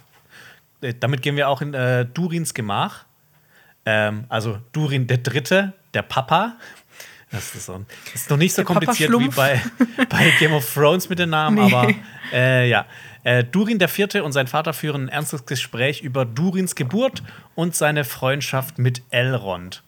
Ähm, Durin bezeichnet ja Elrond als seinen Bruder ähm, und ich glaube, solche Freunde müsste man auf jeden Fall haben. Weil ne, in der Szene davor hat er noch gesagt, oder in einer der Szenen davor hat er noch gesagt, wie wichtig eigentlich diese Vater-Sohn-Beziehung ist äh, innerhalb, der, also innerhalb der Kultur der Zwerge. Aber dass er jetzt Elrond quasi so als Außenstehenden mit einbeziehen will, als, als sein Bruder, das zeigt ja eigentlich, wie tief diese Freundschaft ist. Mhm. Sehe ich ähm, ähnlich. Ja. Und gerade in der Szene muss ich auch noch mal das äh, Schauspiel von Peter Mullen und Owen Arthur loben, fand ich Fand ich wirklich großartig. Dito. Und ähm, Durin bezeichnet ja auch seinen Vater als Verräter an seinem eigenen Volk, ähm, was ich schon ziemlich krass finde. Und äh, das wird, glaube ich, auch langfristige Konsequenzen für ihn haben, dass er das gesagt hat. Ähm, er entscheidet sich ja auch dann für diese Freundschaft mit Elrond auf Kosten seiner Beziehung zu seinem Vater. Und er ist ja jetzt auch nicht mehr in seinen Augen würdig, würde ich jetzt mal behaupten. Mhm. Ähm, und langsam kann ich verstehen, warum die das in der Lore für Rings of Power geändert haben, dass zwei Durins aufeinandertreffen, obwohl das ja eigentlich nicht geht, der Lore nach, weil die ja immer nacheinander kommen. Ähm, also langsam kann ich es verstehen, dass mhm. du halt diesen Konflikt hast zwischen den zwei Durins, zwischen diesen zwei Generationen, auch so ein bisschen. Ähm, und ja, auch gerade diese Szenen äh, zwischen Durin und seinem Vater sind äh, einfach eine Bereicherung für die Serie, finde ich persönlich. Absolut. Ich ähm, hatte mir das auch aufgeschrieben, dass sie mich jetzt in dieser Szene überzeugt haben von diesem Grund, der bei mir eigentlich einen bitteren Nachgeschmack gelassen hat, weil ich das einfach mhm. sehr, sehr gerne mag in, der, ähm, in dem Grundwerk, dieses Prinzip von dieser Reinkarnation. Ja. Aber sie haben es ja doch ein bisschen mit reingenommen und es leicht abgeändert. Ähm, auf jeden Fall, dass, als wenn Durin ja auch über ähm, Durins schwere Geburt redet und dann auch nochmal ähm, erwähnt, dass er in seinem kleinen Babygesicht äh, so einen alten Zwergenkönig gesehen hat. Das fand ich sehr, sehr mhm. schön. Gleichzeitig aber so diese Unterschiede zwischen den beiden Generationen darzustellen. Also so die ältere Generation innerhalb von äh, symbolisiert durch Durin dem Dritten, steht irgendwie mehr für so Vergangenheitsdenken und ähm, gegen Reform und äh, mhm. Durin der Vierte will halt so Wohlstand für sein Volk und mhm. ist ehrgeizig und möchte halt Modernität und irgendwie ja auch durch den Mithril-Bestand äh, das Zwergenreich ausbauen. Und ich finde, das mhm. ist halt richtig gut gemacht ähm, und mhm. bringt halt Spannung mit rein. Und Durin ist gleichzeitig auch noch so weltoffener als sein Vater, weil er eben durch diese Freundschaft mit Elrond so dieses keine Ahnung, diese Verbindung zwischen den beiden Völkern ja auch nochmal darstellt. Also doch, finde ich dann schon, ich glaube, ich, ich interpretiere da auch so übelst viel rein. Ich weiß nicht, ob so die, aber ich finde doch, die Macher der Serie haben das schon impliziert damit. Ja, finde ja. ich auch. Also dieses ja. eher konservative mit sowas, mhm. ähm, ja. Ähm, ja. Finde es auch interessant, dass Durin ja über seinen Sohn sagt, dass er das Andenken seiner Mutter hervorruft, obwohl er ja damit angefangen hat, das zu tun. Weißt Stimmt. du, wie ich meine? Ne? Mhm. Ihm das dann auch so vorwirft. Und, Typischer ähm, Vater-Move. ja, das Ding, ich finde aber, das ist auch eine ne, ne Stärke der Serie, ne, dass jetzt Durin der Dritte, der ist jetzt ja nicht einfach so stumpf, der Böse, so der, der, der, der Dumme. Der ist halt, ich glaube schon, dass der, also für mich ist der schon ein weiser König, der halt so ein bisschen engstirnig ist. Also, ja, ne, das ist jetzt nicht, das ist nicht so schwarz-weiß, so, ne, Durin der Dritte hat recht und äh, Durin der Vierte hat recht und Durin der Dritte nicht, sondern das ist also so, so ein Graubereich. Und das mhm. ist ja, ne, das haben wir schon öfters gesagt, das ist ja das Interessante an der Serie. Ja. Ja, und genau, man kann ja auch Durins Perspektive verstehen, dass er wirklich auch Grund hat zu glauben, dass der Mithril-Abbau Casadum schädigt. Wobei mhm. er ja auch am Ende recht behalten wird. Ja. Und symbolisch nimmt er ja dann auch Elrond, äh, Durin seine Platte ab, äh, wo sein Titel draufsteht. Also das hatten ja. wir schon mal erläutert und wirft ihn auf den Boden und sagt dann auch, dass er sie nicht aufheben soll. Und da habe ich mich gefragt, ob das jetzt heißt, dass Durin enterbt wurde, ob er jetzt mhm. nicht mehr der äh, Kronprinz ist. Ja. Und ich habe das schon so aufgefasst, so ein bisschen. Ne? Also, ich meine, okay. du kannst Durin nicht seinen Namen wegnehmen, aber vielleicht so seinen Titel. Mhm. Hm. Sowas. Spannend ja, wäre. Ja. Ja, spannend schwierig. wäre zu sehen, genau, schwierig und spannend fände ich, wenn jetzt vielleicht sogar so ein bisschen Streit entbrennt um die Thronfolge aller mhm. House of Dragon. Vielleicht, äh, das wurde ja auch von einem Bruder geredet oder von Brüdern mhm. ähm, innerhalb der Serie. Vielleicht sehen wir ja auch noch mal einen anderen Durin der Fünfte. Durin, Durin der, Fünfte, der, genau. der, hat einfach alle seine Kinder Durin genannt, dass er dann immer austauschen kann, wenn die ihm nicht mehr gefallen. Und er erzählt jedem dieselbe Geschichte irgendwie. Ja, und dann ja. sah ich in dein Gesicht und ich sah diesen alten ja. Zwergenkönig. Ja. ja. Ja. Äh, es gibt bei Wissenswertes auch noch eine kleine Info. Als wäre sein Name nicht schon Hinweis genug, zeigt das goldene Wappen, das Prinz Durin um seinen Hals trägt, dass er der Erbe des Königs von Khazad-dûm ist. Ja, genau. Mhm. Sollen wir dann zur nächsten Szene übergehen? Mhm. Ähm, wir gehen wieder zurück nach Rovanion in den Hain zu Nori und Poppy. Äh, der Meteormann hat die Pflanzen geheilt, hat es wirklich geschafft und für neue Vorräte für die Haarfüße gesorgt. Also, ne, wie schnell das dann auch nachwächst, ähm, Props an den Meteormann. Aber ich meine, in der Serie ist ja alles ein bisschen schneller so. Wird alles ja, ein bisschen schneller erzählt. Das mit, mit, äh, mit dem jetzt, das mit dem Mithril, das geht ja schnell. Das mit dem brennenden Pfeil aus der letzten Folge, das geht ja auch sehr schnell. Es ist alles sehr convenient. ja, das stimmt. Ähm, was mir aber auch aufgefallen ist an der Serie, dass Lago, also der Papa von Nori, schon irgendwie wieder viel besser läuft. Mhm. Also sie sind ja anscheinend auch schon eine ganze Weile unterwegs und hat sein gebrochener Knöchel hat gut heilen können. Und ähm, er redet von Frostfisch, von einem Ort. Und da habe ich gefragt, was könnte dieser Ort sein? Frostfisch. Frost ja, dann muss das vielleicht okay. muss ja irgendwie was kalt sein. Ich habe vielleicht irgendwie so die Quelle des Anduin irgendwo in den Bergen oder so. Ich weiß es nicht, keine Ahnung. Könnte sein, aber es sagt mir auch gar nichts, muss ich sagen. Mhm. Ja. Poppy singt ja dann auch wieder beim Wasserschöpfen ihr Lied vom Anfang. Achso, äh, ich wollte noch kurz zu der, äh, eines, zu der Szene noch eine Sache sagen. Achso, ja klar. Bevor wir zu Poppy gehen. Ähm, für mich war das so, ne? Diese ganzen Pflanzen sind äh, nachgewachsen, aber auch diese ganzen äh, Beerensträucher, wo die sich, oder nicht Beerensträucher, wie auch immer das bezeichnen will, weil es sind ja keine Beeren, bla bla bla. Ähm, Sehr gut, hast du das ja gelernt. Für die ist das ja im Prinzip wie so ein All-You-Can-Eat-Buffet. Und da habe ich mhm. mich mal so ein bisschen weiter überlegt, dass in der Hobbit-Welt oder in der Haarfuß-Welt wird es bestimmt nie ein All-You-Can-Eat-Buffet geben, weil die schon nach dem ersten Tag pleite gehen würden.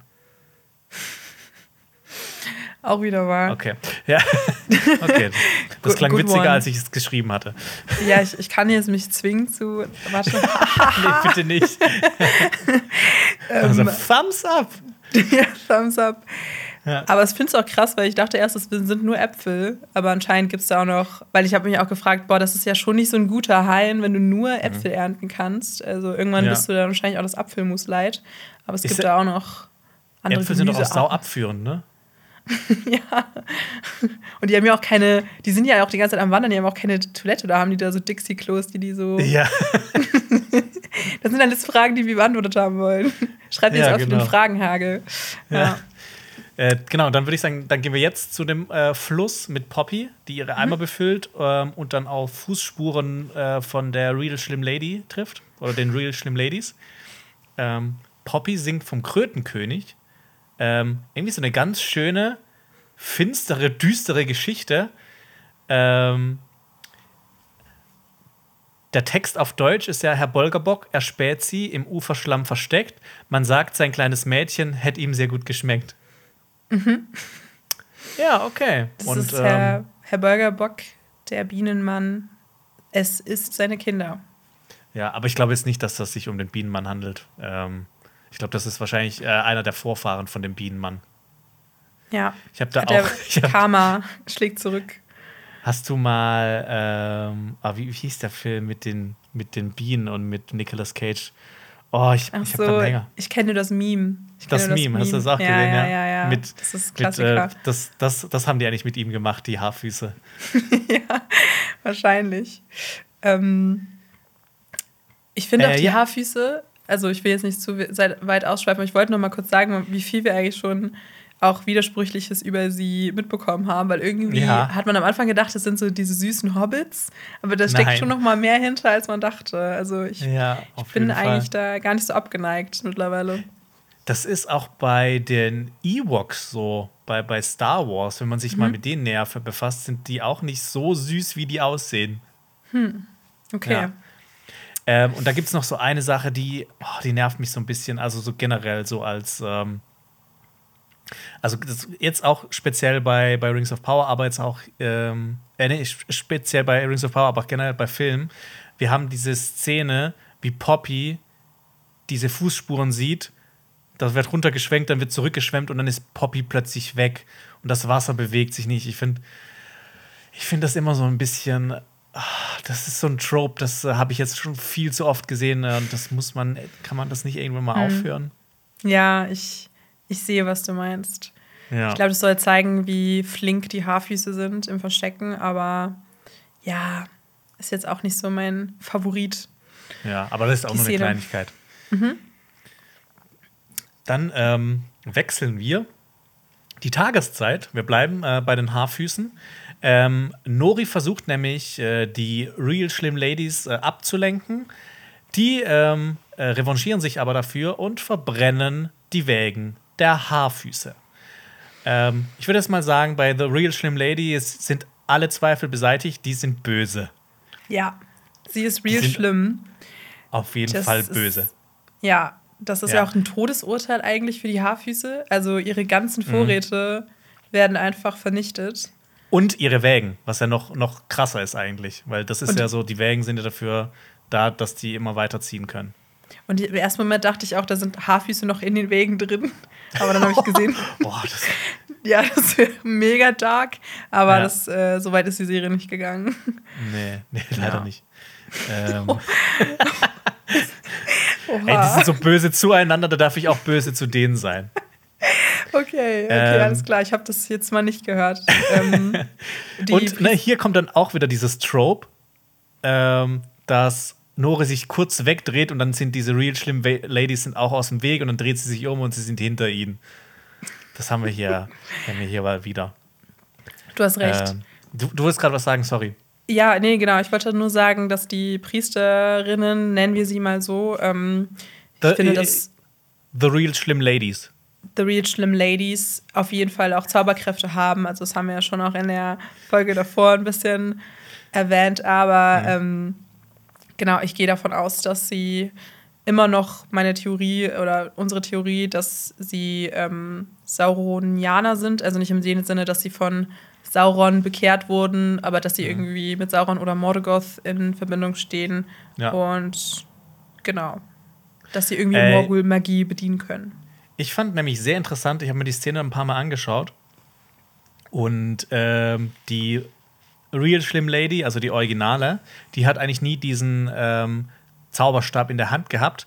Aber in der Szene, in der sie dann die Wägen abfackelt, hat sie den in der Hand. Und wir haben ja auch, glaube ich, in der letzten oder vorletzten äh, Folge über Magiesysteme gesprochen in verschiedenen ja. Fantasy-Universen und dass äh, ne, dem Meteormann vielleicht einfach noch ein Stab fehlt, dass er richtig zaubern kann. Mhm. Und ähm, ich meine, ne, sie hat jetzt einen Zauberstab in der Hand und brennt damit die Wägen ab. Ähm, kann sie das vielleicht nur mit Hilfe dieses äh, Stabes so gut? Hä, hey, habt sie einen Zauberstab in der Hand, Jonas? Ich habe ja, das, ja, die hat ich hab das überhaupt nicht gesehen. Doch, Echt? Also das, die hat den in allen Szenen davor, glaube ich, nie wirklich dran. Und dann, aber der, in der Szene hat sie den explizit in der Hand. Das ist mir total entgangen. Aber gut, ja. Ähm, Wichtiger Punkt. Ja, ich habe jetzt auch noch so eine Zusatztheorie. Wir haben ja schon drüber ne, geredet, dass sie irgendwie so ein Saurenkolt sind. Sind das Elben? Sind das vielleicht Menschen? Ähm, so eine weitere Theorie, die man vielleicht dazu spielen könnte, ist, dass sie vielleicht eine verdorbene Maya ist. Also eine böse Zauberin, also quasi so auf einer Stufe mit ähm, Sauron, Gandalf und Co. Aber ja, vielleicht auch nicht. Ist nur, nur, ne, ich will wieder nur mal eine Theorie in den Raum werfen. Um alles offen zu lassen. Ich, fand, ich habe nämlich, ähm, ich habe witzigerweise, sorry, ich habe in den, in den Kommentaren irgendwo mal ähm, äh, so Lob für dich gelesen und dass für du. Mich? Ja, ja, dass, dass ah, du das okay. alles super machst, dass, dass, äh, dass äh, der Person die Dynamik zwischen uns so äh, gut gefällt und dass sie gut findet, dass du immer meine Interpretation und Theorien erdest. Ich sage immer alles, das ist Bullshit, Jonas. Was hast du dir da wieder ausgedacht? Ja, ich habe ja auch manchmal, ähm, ich habe einfach nur Theorien, die sich bewahrheiten werden, wie das Heilbrand Sauron ist. Spaß. Ja. Nein, aber genau, weil du hattest ja auch die Theorie, dass man ja die Ohren der ähm, Elben oder Menschen nicht sieht oder von diesen mhm. Reacham Ladies. Und bei Wissenswertes steht ja auch, es gibt Geschichten von Menschen, die gelernt haben, Zaubersprüche aus der dunklen Macht zu beschwören, weit entfernt von den Magie der Elben, die ohne Bosheit und Täuschung auskommen. Und ja, hier haben wir, glaube ich, dann die Bestätigung, dass das Menschen sind und nicht ja. Elben. Warten wir mal ab. Nee, ich glaube auch, dass das Menschen sind. Oder zumindest irgendwie ein anderes Wesen, das Menschen ähnlich aussieht. Aber jetzt so kein, lustig, wenn, keine Elben wenn Wissenswertes uns dann auch Fehlinformationen. Wir gehen jetzt hier davon aus. ja. Aber wer bestätigt eigentlich, dass das nicht auch theoretisch ein roter Hering sein könnte?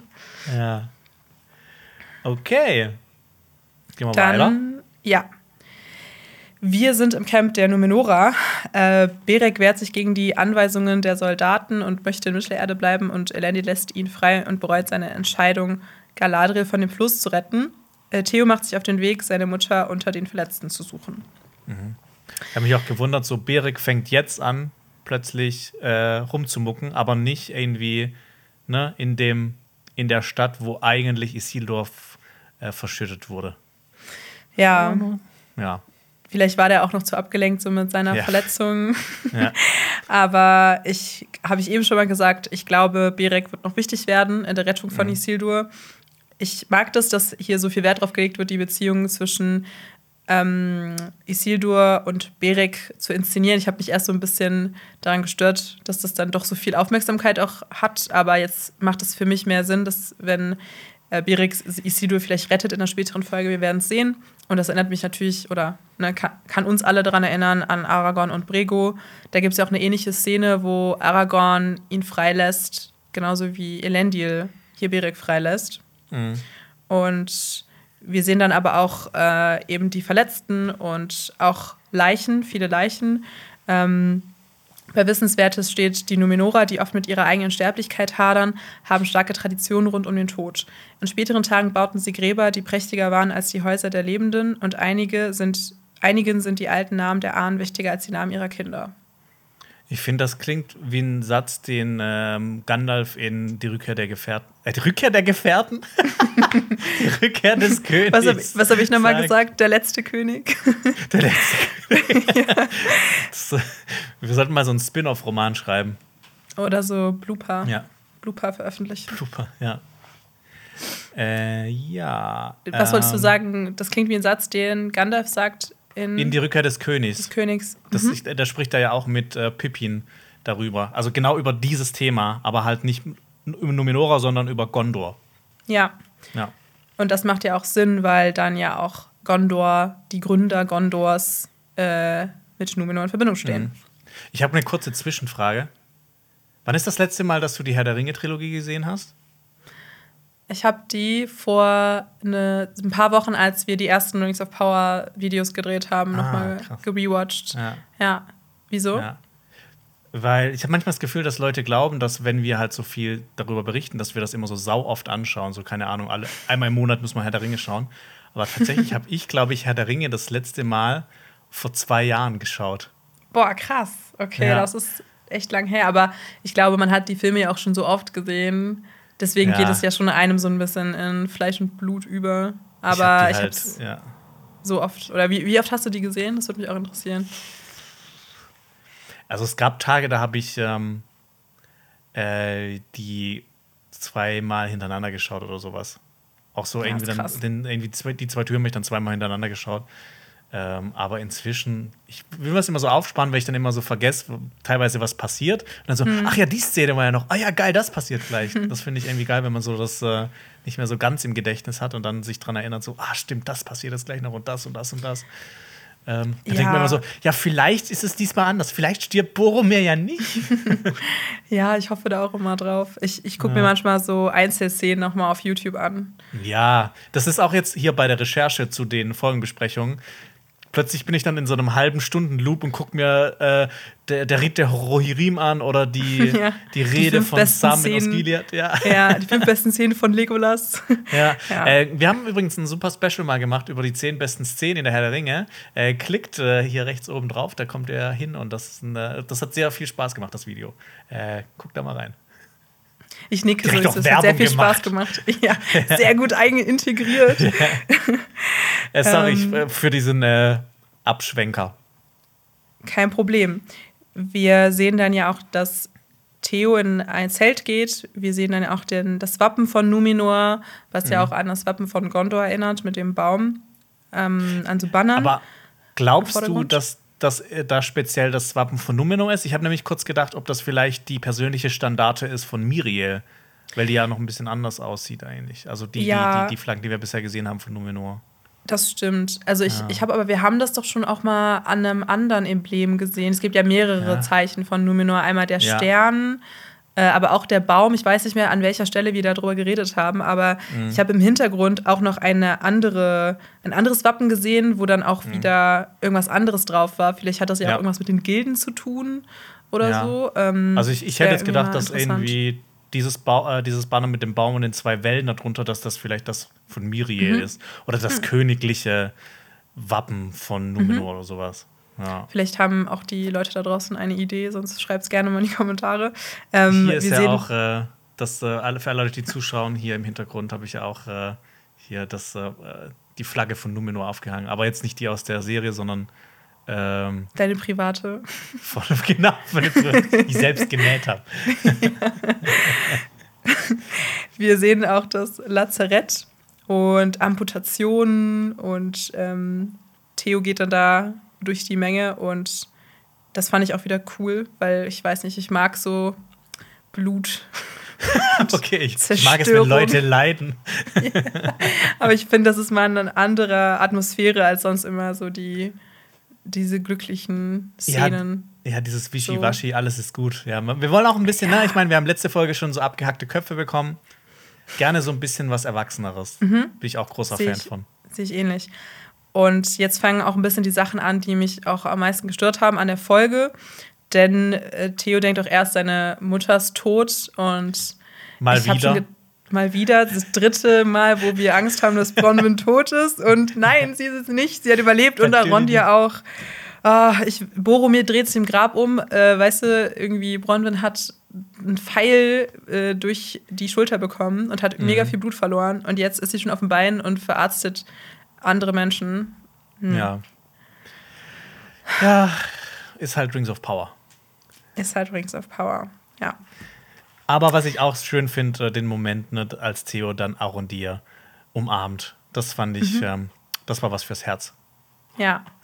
Wie nennt man sowas nochmal? Es gibt doch auch so dieses, nee, ich, das kann ich jetzt nicht mehr reproduzieren, aber irgendwie so dieses Stiefvater-Meme, so dieses He isn't the father. Ach, egal. Naja, auf jeden Fall Arondir. Ach so, ja, ich, ich kann mir ungefähr vorstellen, in welche Richtung das geht, ja. Ja, ja, ja genau. So nach dem Motto, he stepped up. Ja, ja. genau. Elendil äh, stößt dann auch auf Miriel und die sitzt dort mit ihrer Augenbinde wie so Justitia, habe ich mir aufgeschrieben, mhm. und versucht sich, glaube ich, an ihre neue Situation zu gewöhnen. Vielleicht will sie auch ihren Augen Zeit zum Heilen geben. Und sie verspricht, Galadriel nach Mittelerde zurückzukehren und zu kämpfen. Und, ja, sie will quasi so, uh, sie will all in gehen. Mhm. Sie will die komplette, dann kommt sie mit fünf Schiffen zurück. Ich habe auch äh, auf Reddit, das kann ich jetzt gut reproduzieren, ein Meme gesehen, so müssen die numinorischen Schiffe aussehen. Ach, das und dann irgendwie so, ja, das, ich musste so lachen. Ja, gut. Ja, für alle so. Leute, die es nicht gesehen haben, ja. Äh, ja, vielleicht können wir das einblenden oder so, ne? Vielleicht. Ja, genau, äh, ja. einblenden. Und für alle Leute, die zuhören nur, ähm, das ist dann quasi oben ist das Schiff so normal aufgebaut, aber es hat dann so einen ultra riesigen Unterbauch, wo dann die ganzen äh, Pferde und Leute und der, der was was, der entflammbare Wein, der High Explosive Wine oder sowas äh, ja, gelagert oder, werden. Und dann so ähm, ihre Öfen mit Mithril befeuert oder so mit ja. Mithril-Benzin, weil sie so schnell sind. Ja. ja. ja. Fand ich auch funny. Und Galadriel weint, weil sie ist sehr emotional und dann verspricht eben ähm, Miriel ihr, dass sie zurückkehren wird. Und sie nennt ihren Vater Ar-In Suladun, mhm. was Andonaisch ist für die Blume des Westens. Also das ist der mhm. wahre Titel von Tar Palantir. Äh, das hat mich ein bisschen gewundert, weil das ist eben der andonesische Name und nicht mhm. der ähm, äh, Quenya-Name. Ja, ja. Und wir hatten ja schon mal diesen Exkurs mit diesen Ta- und A-Präfixen. Ähm, und mhm. wieso nutzt sie hier den Namen auf Andunäisch? Würde es nicht besser passen, wenn sie Ta Palantir sagt, mhm. weil das eben die Quenya-Version ist? Also ich weiß nicht, ob du da eine Idee hast. Also, ne, ich meine, ich, ich verbinde dieses A immer mit ein bisschen, ne, weil das sind eher so die fiesen, bösen Könige in, in oder Königin in, in Numenor. Und ne, jetzt will sie halt so All-Out-War. Sie will halt noch mal rüber, will alles quasi die, die Orks noch mal abschlachten, will Mordor irgendwie noch mal befreien.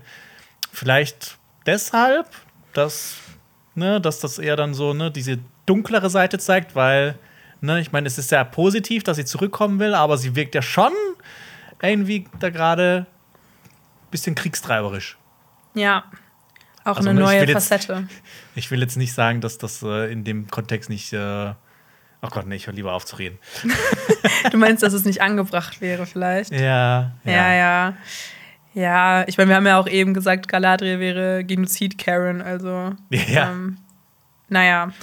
Was mich aber ein bisschen gestört hat an der Szene, war die Zusammenstellung der einzelnen Aufnahmen oder ähm, Shots, mhm. weil wir sehen dann, dass Elendil auch emotional wird und ja. ich weiß nicht, woran es lag, aber diese ganze Szene hat mich irgendwie voll rausgebracht. Also zumindest hat mir die nicht so gefallen, weil es irgendwie so awkward mhm. gecuttet war. Ich weiß nicht, ja. ob du das ähnlich sahst, ähm, aber das war die Szene, wo ich ein bisschen gelacht habe irgendwie, weil mich das so, obwohl das so eine emotionale Szene hätte sein können, weil Elendil eben äh, ja weint und äh, wir haben das ja auch schon aus Helle Ringe mitbekommen, wo ein Vater einen Sohn beweint. Ja. Ähm, und diese Referenz wäre, glaube ich, sehr schön gewesen, aber irgendwie haben die das hier nicht ganz gut hinbekommen. Ja, ich finde das auch in der Szene, dass Elendi dann plötzlich weint. Ich finde, das hat irgendwie nicht so 100% gepasst, weil eigentlich müsste er froh sein, wieder zurückzukommen, dass er sich vielleicht rächen kann oder sowas. Ich weiß es ja. nicht. Ich, ich fand es auch so ein bisschen awkward. Voll. Diese, und diese Szene, ja. Und irgendwie auch generell, dass er so negative Gefühle gegenüber Galadriel hat, verstehe ich auch, weil er jetzt denkt, er hat seinen Sohn verloren. Aber es ist natürlich auch untypisch für einen Getreuen, ähm, so den Waler sich abzuwenden. Und ich hoffe nicht, dass sie das jetzt in die zweite Staffel vielleicht miterzählen, dass Elendil jetzt äh, durch den Verlust von Isildur sich so ein bisschen abkehrt, vielleicht mhm. von dieser ganzen Wala ähm, getreuen Thematik. Also, das fände ich irgendwie ein bisschen. Ja. Ich, ich fände es schön, wenn sie da erzählen wollen, dass er jetzt halt so ein bisschen, ne? Ich meine, davor war er irgendwie so, so ein netter, ähm, sorgsamer Vater, der irgendwie, ne, immer so, ne, der, der war jetzt nicht so kriegerisch, aber dass die halt in der zweiten äh, Staffel, sein Sohn ist tot und das verändert ihn halt so krass, dass er jetzt dann äh, ähm, auch so ein bisschen brutaler und skrupelloser wird, vielleicht. Das wäre natürlich cool. Ja. Ich bin gespannt. ich bin auch sehr gespannt. Generell auch, was jetzt in der letzten Folge passieren wird. Aber ja, ja. dazu mehr gleich. Sollen wir weiter? Gerne, ja. Die Haarfüße versuchen dann die Zerstörung der Priesterinnen zu beseitigen in Rovanion. Mhm. Ähm, Lago Bradyfoot hält eine Motivationsrede für die Haarfüße.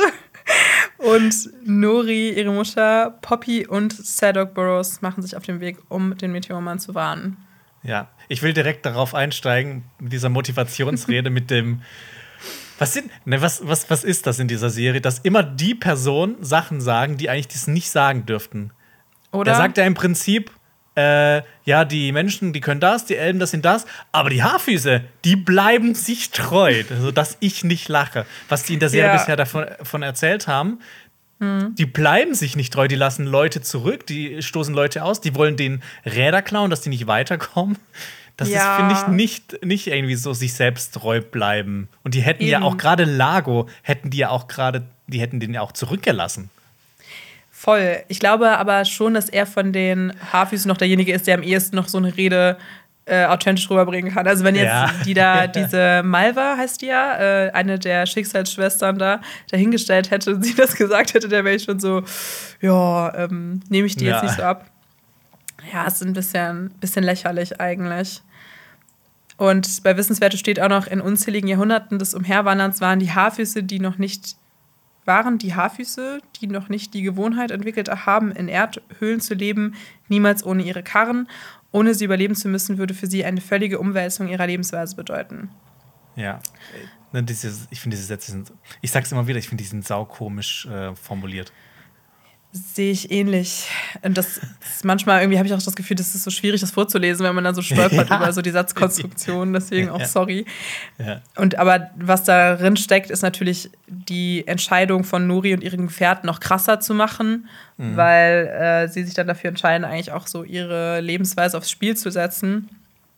Und ja, was hältst du so von der Konstellation äh, der vier, der vier Hobbits, die sich jetzt auf den Weg machen? Also, Hast ich habe Bock drauf. Äh, ich, ich, ja, ich bin, ich bin gespannt, was, was das bringen wird. Ähm, mhm. Ich, ähm, ich habe zuerst gedacht, dass die jetzt komplett alle mitgehen. Also, dass alle Haarfüße mitgehen. Nicht, dass sie zurückbleiben. Ich habe jetzt gedacht, ne, dass die jetzt aus ihrem, ich sag mal, aus ihrem Trott ausbrechen, aus, ihrem, aus ihrer normalen Le Lebensweise und äh, jetzt auch mit Nori und ähm, Sadok und Co. mitgehen, um den Meteormann zu suchen. Aber ist er dann nicht so. Ähm, aber ja, die Zusammenstellung, ja, ich bin mal gespannt, was die für Abenteuer erleben werden. Ich hoffe, mhm. äh, ja, aber ich meine, ja, ich, ich bin, war noch nie so großer Fan von den Haarfüßen. Deshalb, ja. ich bin zumindest froh, dass Poppy dabei ist. Mhm. Weil also Poppy ist für mich ähm, ähm, ein Goldschatz. Und in so einem anderen Licht sieht sie doch auch ein bisschen aus wie Valandiel, oder? Ha, ha, ha. Ich finde es lustig, okay. es war übrigens Ontamo. Ach, Ontamo. Ja, wenn du schon nee, Witze über mich machst, musst du auch noch die richtige Figur sein, bitte. Okay, tut mir leid. Habe ich mich missverstanden. Ach so, hast Jetzt du das vielleicht total, falsch verstanden? Ja, ja, aber du, ich meine, du hast so. Valandi gesagt. Ach, Nein, okay. Ich, es kann sein, dass ich Valandi gesagt habe, aber ich meinte Ontamo. Ich sage manchmal auch Bio und meine Chemie. Ähm, Alles nee, ich klar. meinte Ontamo mit den Locken und so, wie er so tot da da liegt, so in, mit mhm. diesem Ruß und sowas. Ich finde, der sah so ein bisschen aus wie. Ah, jetzt check ich erst, warum. Ach, okay. So, so ein Plot-Twist innerhalb von einer Folgenbesprechung. Ja, haben wir total aneinander vorbeigeredet. Aber gut. Ja. gut, dass wir das, das jetzt noch geklärt haben. Ja, das ist die räumliche Trennung, da, da hat sich das nicht übertragen. Stimmt. Ich kann ja nicht in die Augen richtig schauen, dann weiß ich nicht, ja. wen du meinst. Ja. Okay. Dann, genau, zurück zu Miriel, die auf einem Boot steht in Richtung mhm. Numenor, ähnlich wie Galadriel. wird sie sich nicht setzen, wir wissen es nicht. Ähm, da an der Stelle wird klar, sie will wahrscheinlich ihre Blindheit auch nicht verheimlichen, weil sie ist dann sichtbar für alle ähm, mit der Augenbinde. Mhm. Und auf einer Klippe unterhalten sich Arondir, Bronwyn und Galadriel darüber, wie es jetzt weitergehen soll. Ja. Und die beiden oder die drei unterhalten sich auch darüber, dass Galadriel sich sicher ist, dass Miriel ihr Versprechen halten wird dass sie mhm. zurückkehren wird nach Mittelerde. Ja. Was ist da deine Einschätzung? Ja, auf jeden Fall. Also ich habe mhm. das Gefühl, die wird vielleicht zu Hause Ärger haben, aber ich glaube schon, dass die das, dass die das macht. Ich fand aber interessant, was Bronwyn dann sagt, wo, was die Südländer machen, äh, dass die ja. nach Pelagia ähm, gehen werden Und das ist auch so ein Name, da klingeln auch alle Glocken, wenn man ähm, Herr der Ringe gelesen hat. Das ist nämlich der in, im Ring, also dann im, im Ringkrieg später im dritten Zeitalter ist das der Haupthafen von Gondor. Und der wurde als Hafen der Getreuen errichtet, sogar von Isildur.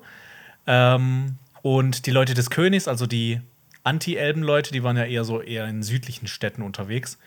Ähm, und Pelagier wurde dann irgendwann im Ringkrieg auch von den Korsaren von Umbar überrannt. Mhm. Und äh, ja, es gibt ja noch ein kleines ähm, Wissenswertes. Äh, Pelagier wurde in den Tagen von Numenors großer Seefahrerzeit gegründet, wurde aber während der Umwandlung des Königreichs abgeschnitten und verlassen. Und da habe ich so kurz gestutzt.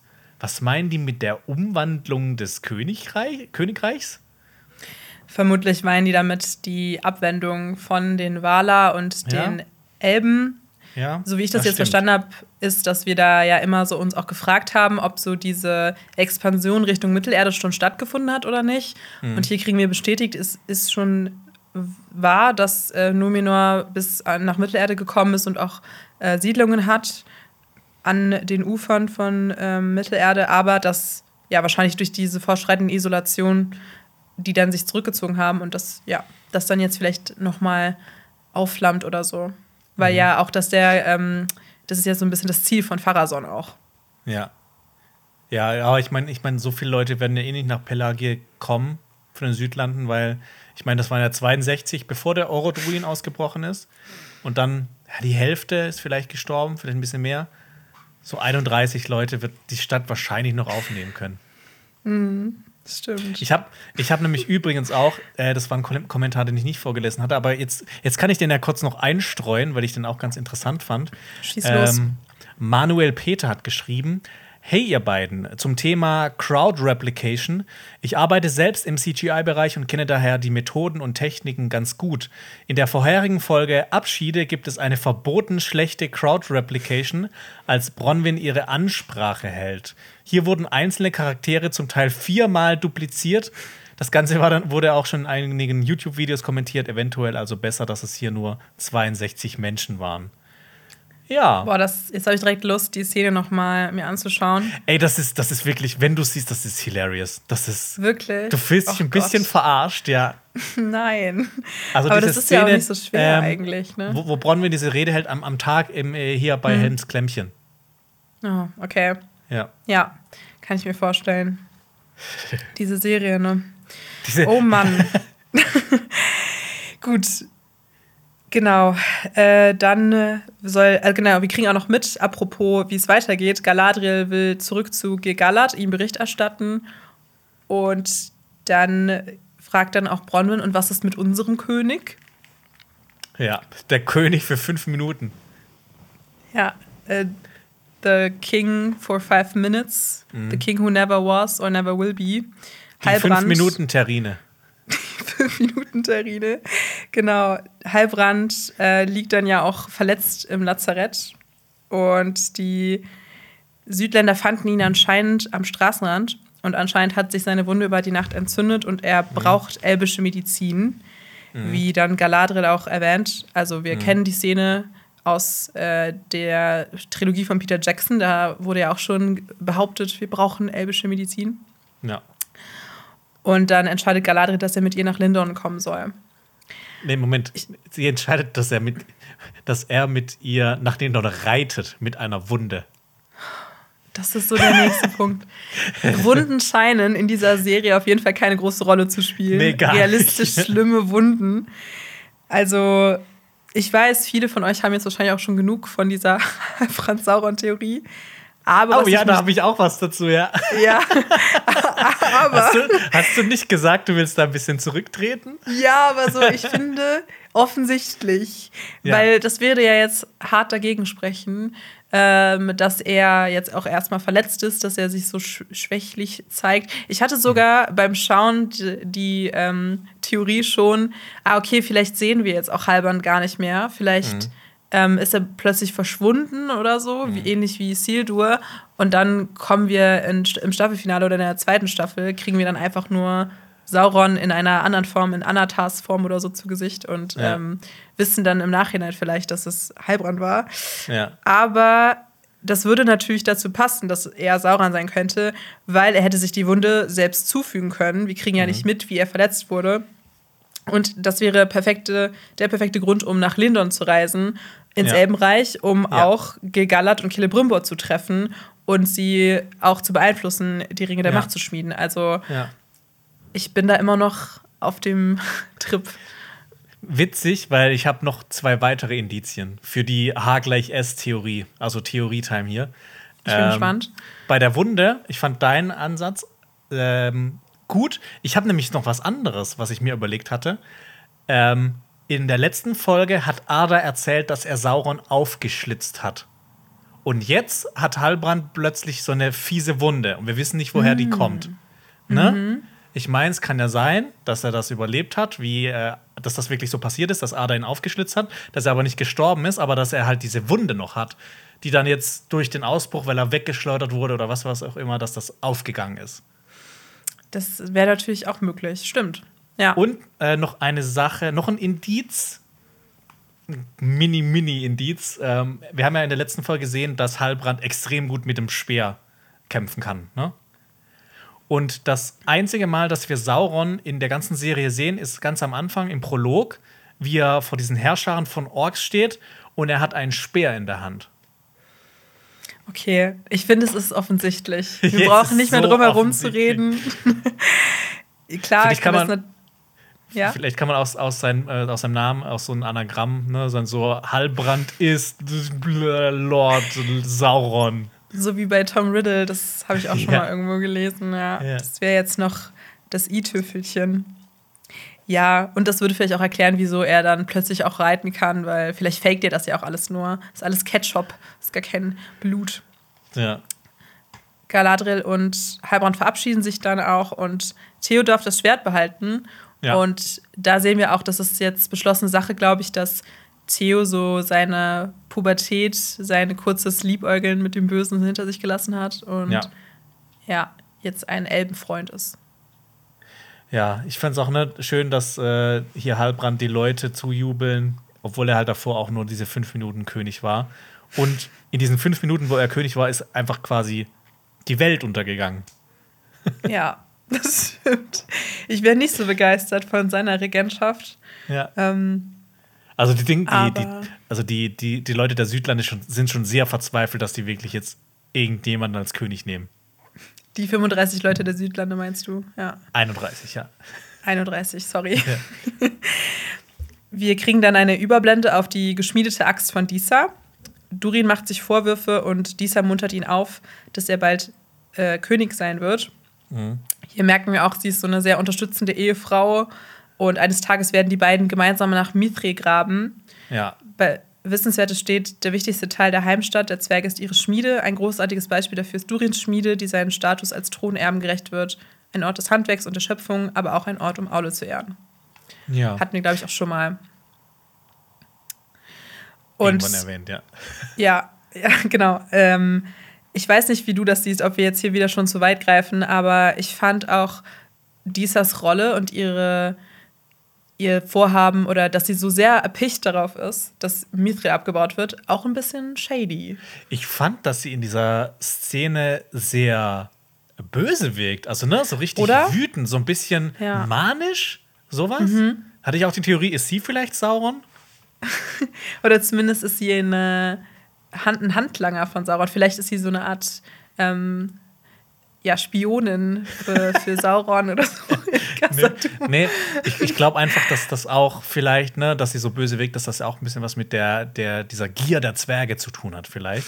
Und ich finde das äh, einfach so als Charaktereigenschaft, wenn das jetzt nicht einfach so einmal, einmal vorkommt oder nie wieder, dass es eigentlich ganz interessant äh, sein könnte für sie als Figur. Sehe ich ähnlich, ja. Weil man auch eigentlich denkt, dass es Durin sein würde, der mehr sich gegen seinen Vater auflehnt, aber er, sie spielt hier so ein bisschen wie ähm, hier Lady Macbeth. Mhm. Ja, auch ein bisschen. Also die Ehefrau, die äh, dem König oder dem Prinzen so ihre Agenda ins Ohr flüstert. Ja. Finde ich gut. Ich auch. Ähm, und da Sollen kommen wir, wir dann schon zu der, ja. zu der Blattszene. Der, die große Blattszene, ja. Die große Blattszene. wir sehen, die Szene, wie die endlich ja. erklärt, was es mit diesem fucking Ballrock auf sich hat, der, die, der im Trailer schon vorkam. Wir haben uns ja gefragt, wie das passieren wird.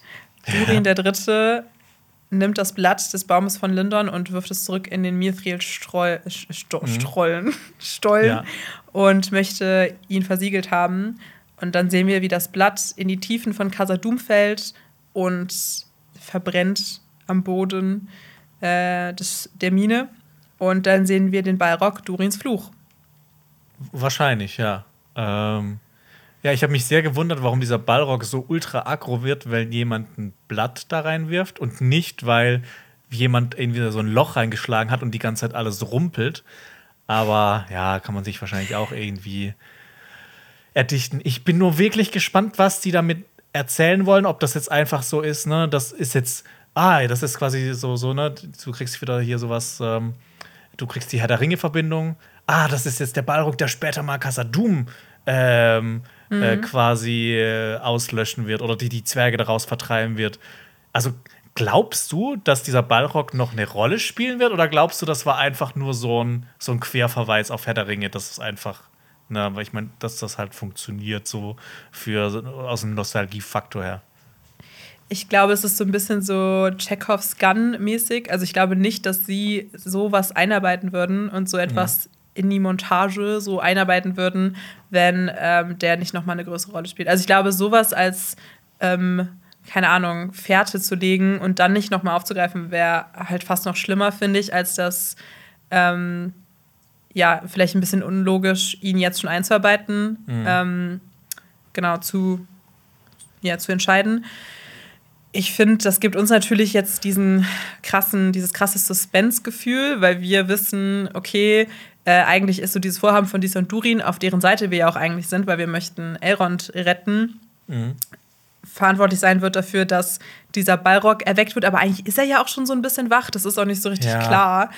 Ob er jetzt eingesperrt ist in diesem Mithril-Graben, da habe ich auch eine Theorie zu gesehen, dass es vielleicht so eine Art Gefängnis ist. Ob das ja auch ja. der Original Balrog ist, der mit dieser Lore-Zusatz, wie Mithril entstanden ist, also mit dieser ja. Geschichte um den Baum und äh, diesen Streit zwischen äh, dem Elbenkrieger und dem Balrog, ähm, ob das ihn davon abhält und sobald man mehr Mithril abmint, abbaut, dass er dann abmint, das ist kein deutsches Wort, es tut mir leid, dass er dann vielleicht entflieht.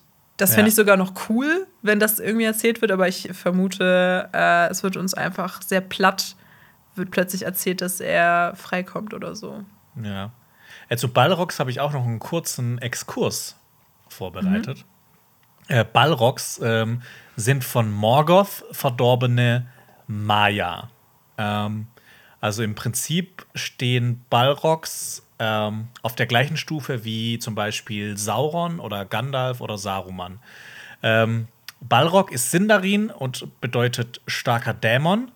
Und ähm, ne, es gibt, es gibt so, so einen riesigen Dis Diskussions, ähm, äh, Diskussionsthema, äh, mit dem man auch ein ganzes Special füllen könnte.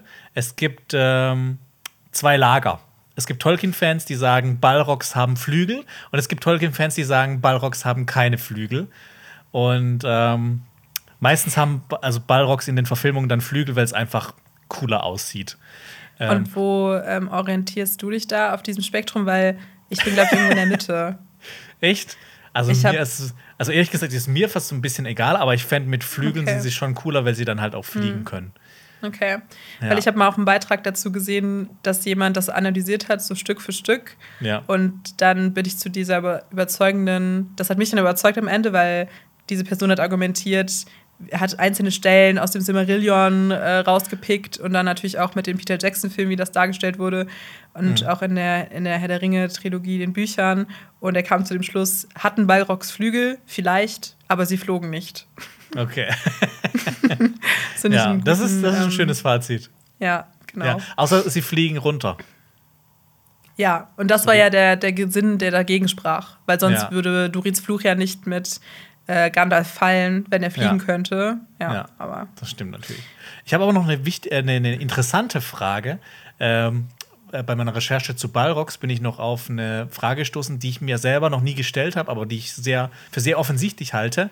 Äh, wie viele Balrogs gab es eigentlich? Weil das ist eigentlich mal interessant zu wissen. Ne? Man hört immer so, im ersten Zeitalter haben so und so viele für Morgoth gekämpft und dann gab es riesige Schlachten. Und dann jetzt hier im, im, im zweiten bzw. im dritten Zeitalter kennen wir eigentlich nur einen Balrog, der da unter Moria verweilt. Ähm, tatsächlich ist es so, dass diese Zahl im Laufe der Zeit variiert hat. Ähm, mhm. In früheren Fassungen ähm, von Tolkiens Werken war es, waren es Hunderte, dann teilweise auch über 1000.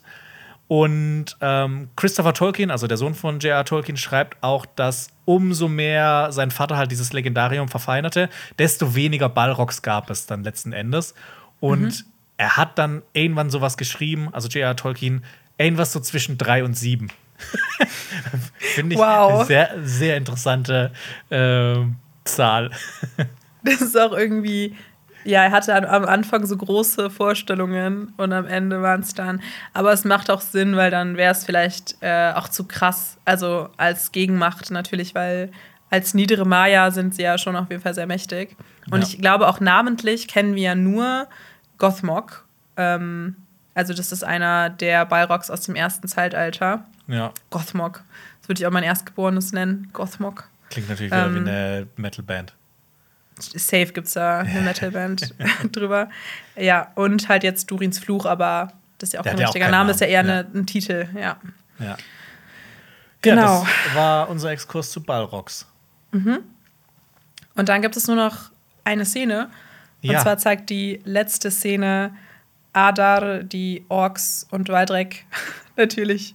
Waldreck, der gute Waldreck. Waldreck, das Duo zusammen im Auge der Zerstörung Nochmal pun intended. Ja. Ähm, und Ada ruft dazu auf, dass die Orks nun ihre Tierfälle und Helme abnehmen können. Dann kriegen wir auch mit, dass das wahrscheinlich eine Szene ist, die vor den Ereignissen passiert, die wir schon in der Folge gesehen haben. Also wir haben ja schon Orks gesehen, die ihre Fälle schon abhatten. Ja. In der Szene, wo sie äh, Galadriel und Theo ähm, erriechen, versuchen zu erriechen. Und Waldreck ruft dann ein Hoch auf den Herren der Südlande aus. Ja. Ada korrigiert ihn, blickt dann auf den Orodruin. Dann haben wir so einen sehr, sehr coolen Shot vom Orodruin und dann gibt es wirklich das cheesigste, was ich seit langem in irgendeiner. Oh, was ich ja. so seit langem irgendwo gesehen habe, weil dann kommt diese Texteinblendung und macht dann aus den Südlanden Mordor.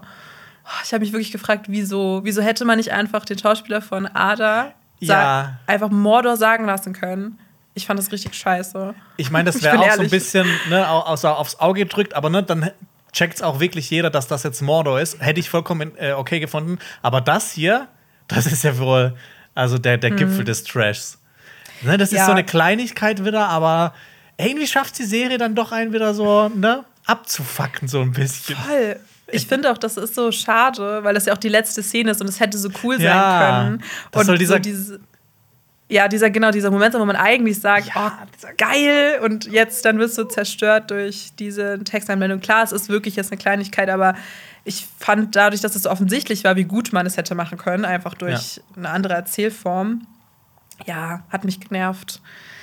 Ähm, ja. ja, ich, was soll man dazu noch sagen? Nee, ich weiß es auch nicht, was man dazu sagen sollte. Ich habe mir auch, ich habe mich gefragt, wie da die Entscheidung gefallen ist. Vielleicht war es ja auch so, dass ähm, man eigentlich gedacht hatte, man braucht es nicht nochmal so explizit zu machen und dass dann irgendwie das Produktionsteam im Nachhinein irgendwie drüber gegangen ist und gesagt hat, hä, ja, und wie heißt es jetzt? Und dann, dass die Personen das dann so erschienen haben, dass wir das nochmal erzählen müssen für Leute, die vielleicht nicht wissen, dass die Südler Mörder werden oder so. Ja. Aber ich meine, du hättest das ja auch anders, ne? Die haben das zwar so gefilmt, dass er es nicht sagt, aber du kannst ja danach so eine Schwarzblende machen und dann holst du den Schauspieler nochmal, der soll einfach einmal Mordor ähm, einsprechen. Oder wir hätten die Kartensequenz noch mal sehen können.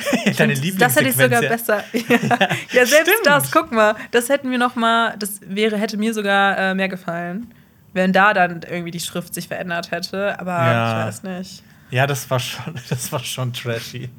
Ja, und es sah naja. auch so aus wie so ein Effekt bei so PixArt oder so. Ja, stimmt. So. Stimmt, so ein vorgefertigter ja. Effekt in so einem Schnittprogramm, wenn man so, ja. so einen Titel ändern will. Genau. Naja, gut, jetzt haben wir uns genug aufgeregt über ja. die Texteinblendung. Ja, das, das war's. Das war die ähm, siebte, siebte, Folge. Genau, es steht noch eine bevor. Schreibt gerne mal in die Kommentare, wie ihr die Folge fandet. Ähm, ich bin sehr gespannt, auch was ihr zum Beispiel zu diesem tollen Schrifteffekt zu sagen habt. Ich und ähm, genau, wir, wir, wir hören uns dann spätestens nächste Woche wieder. Aber wir kommen jetzt natürlich noch zu unserem Fazit.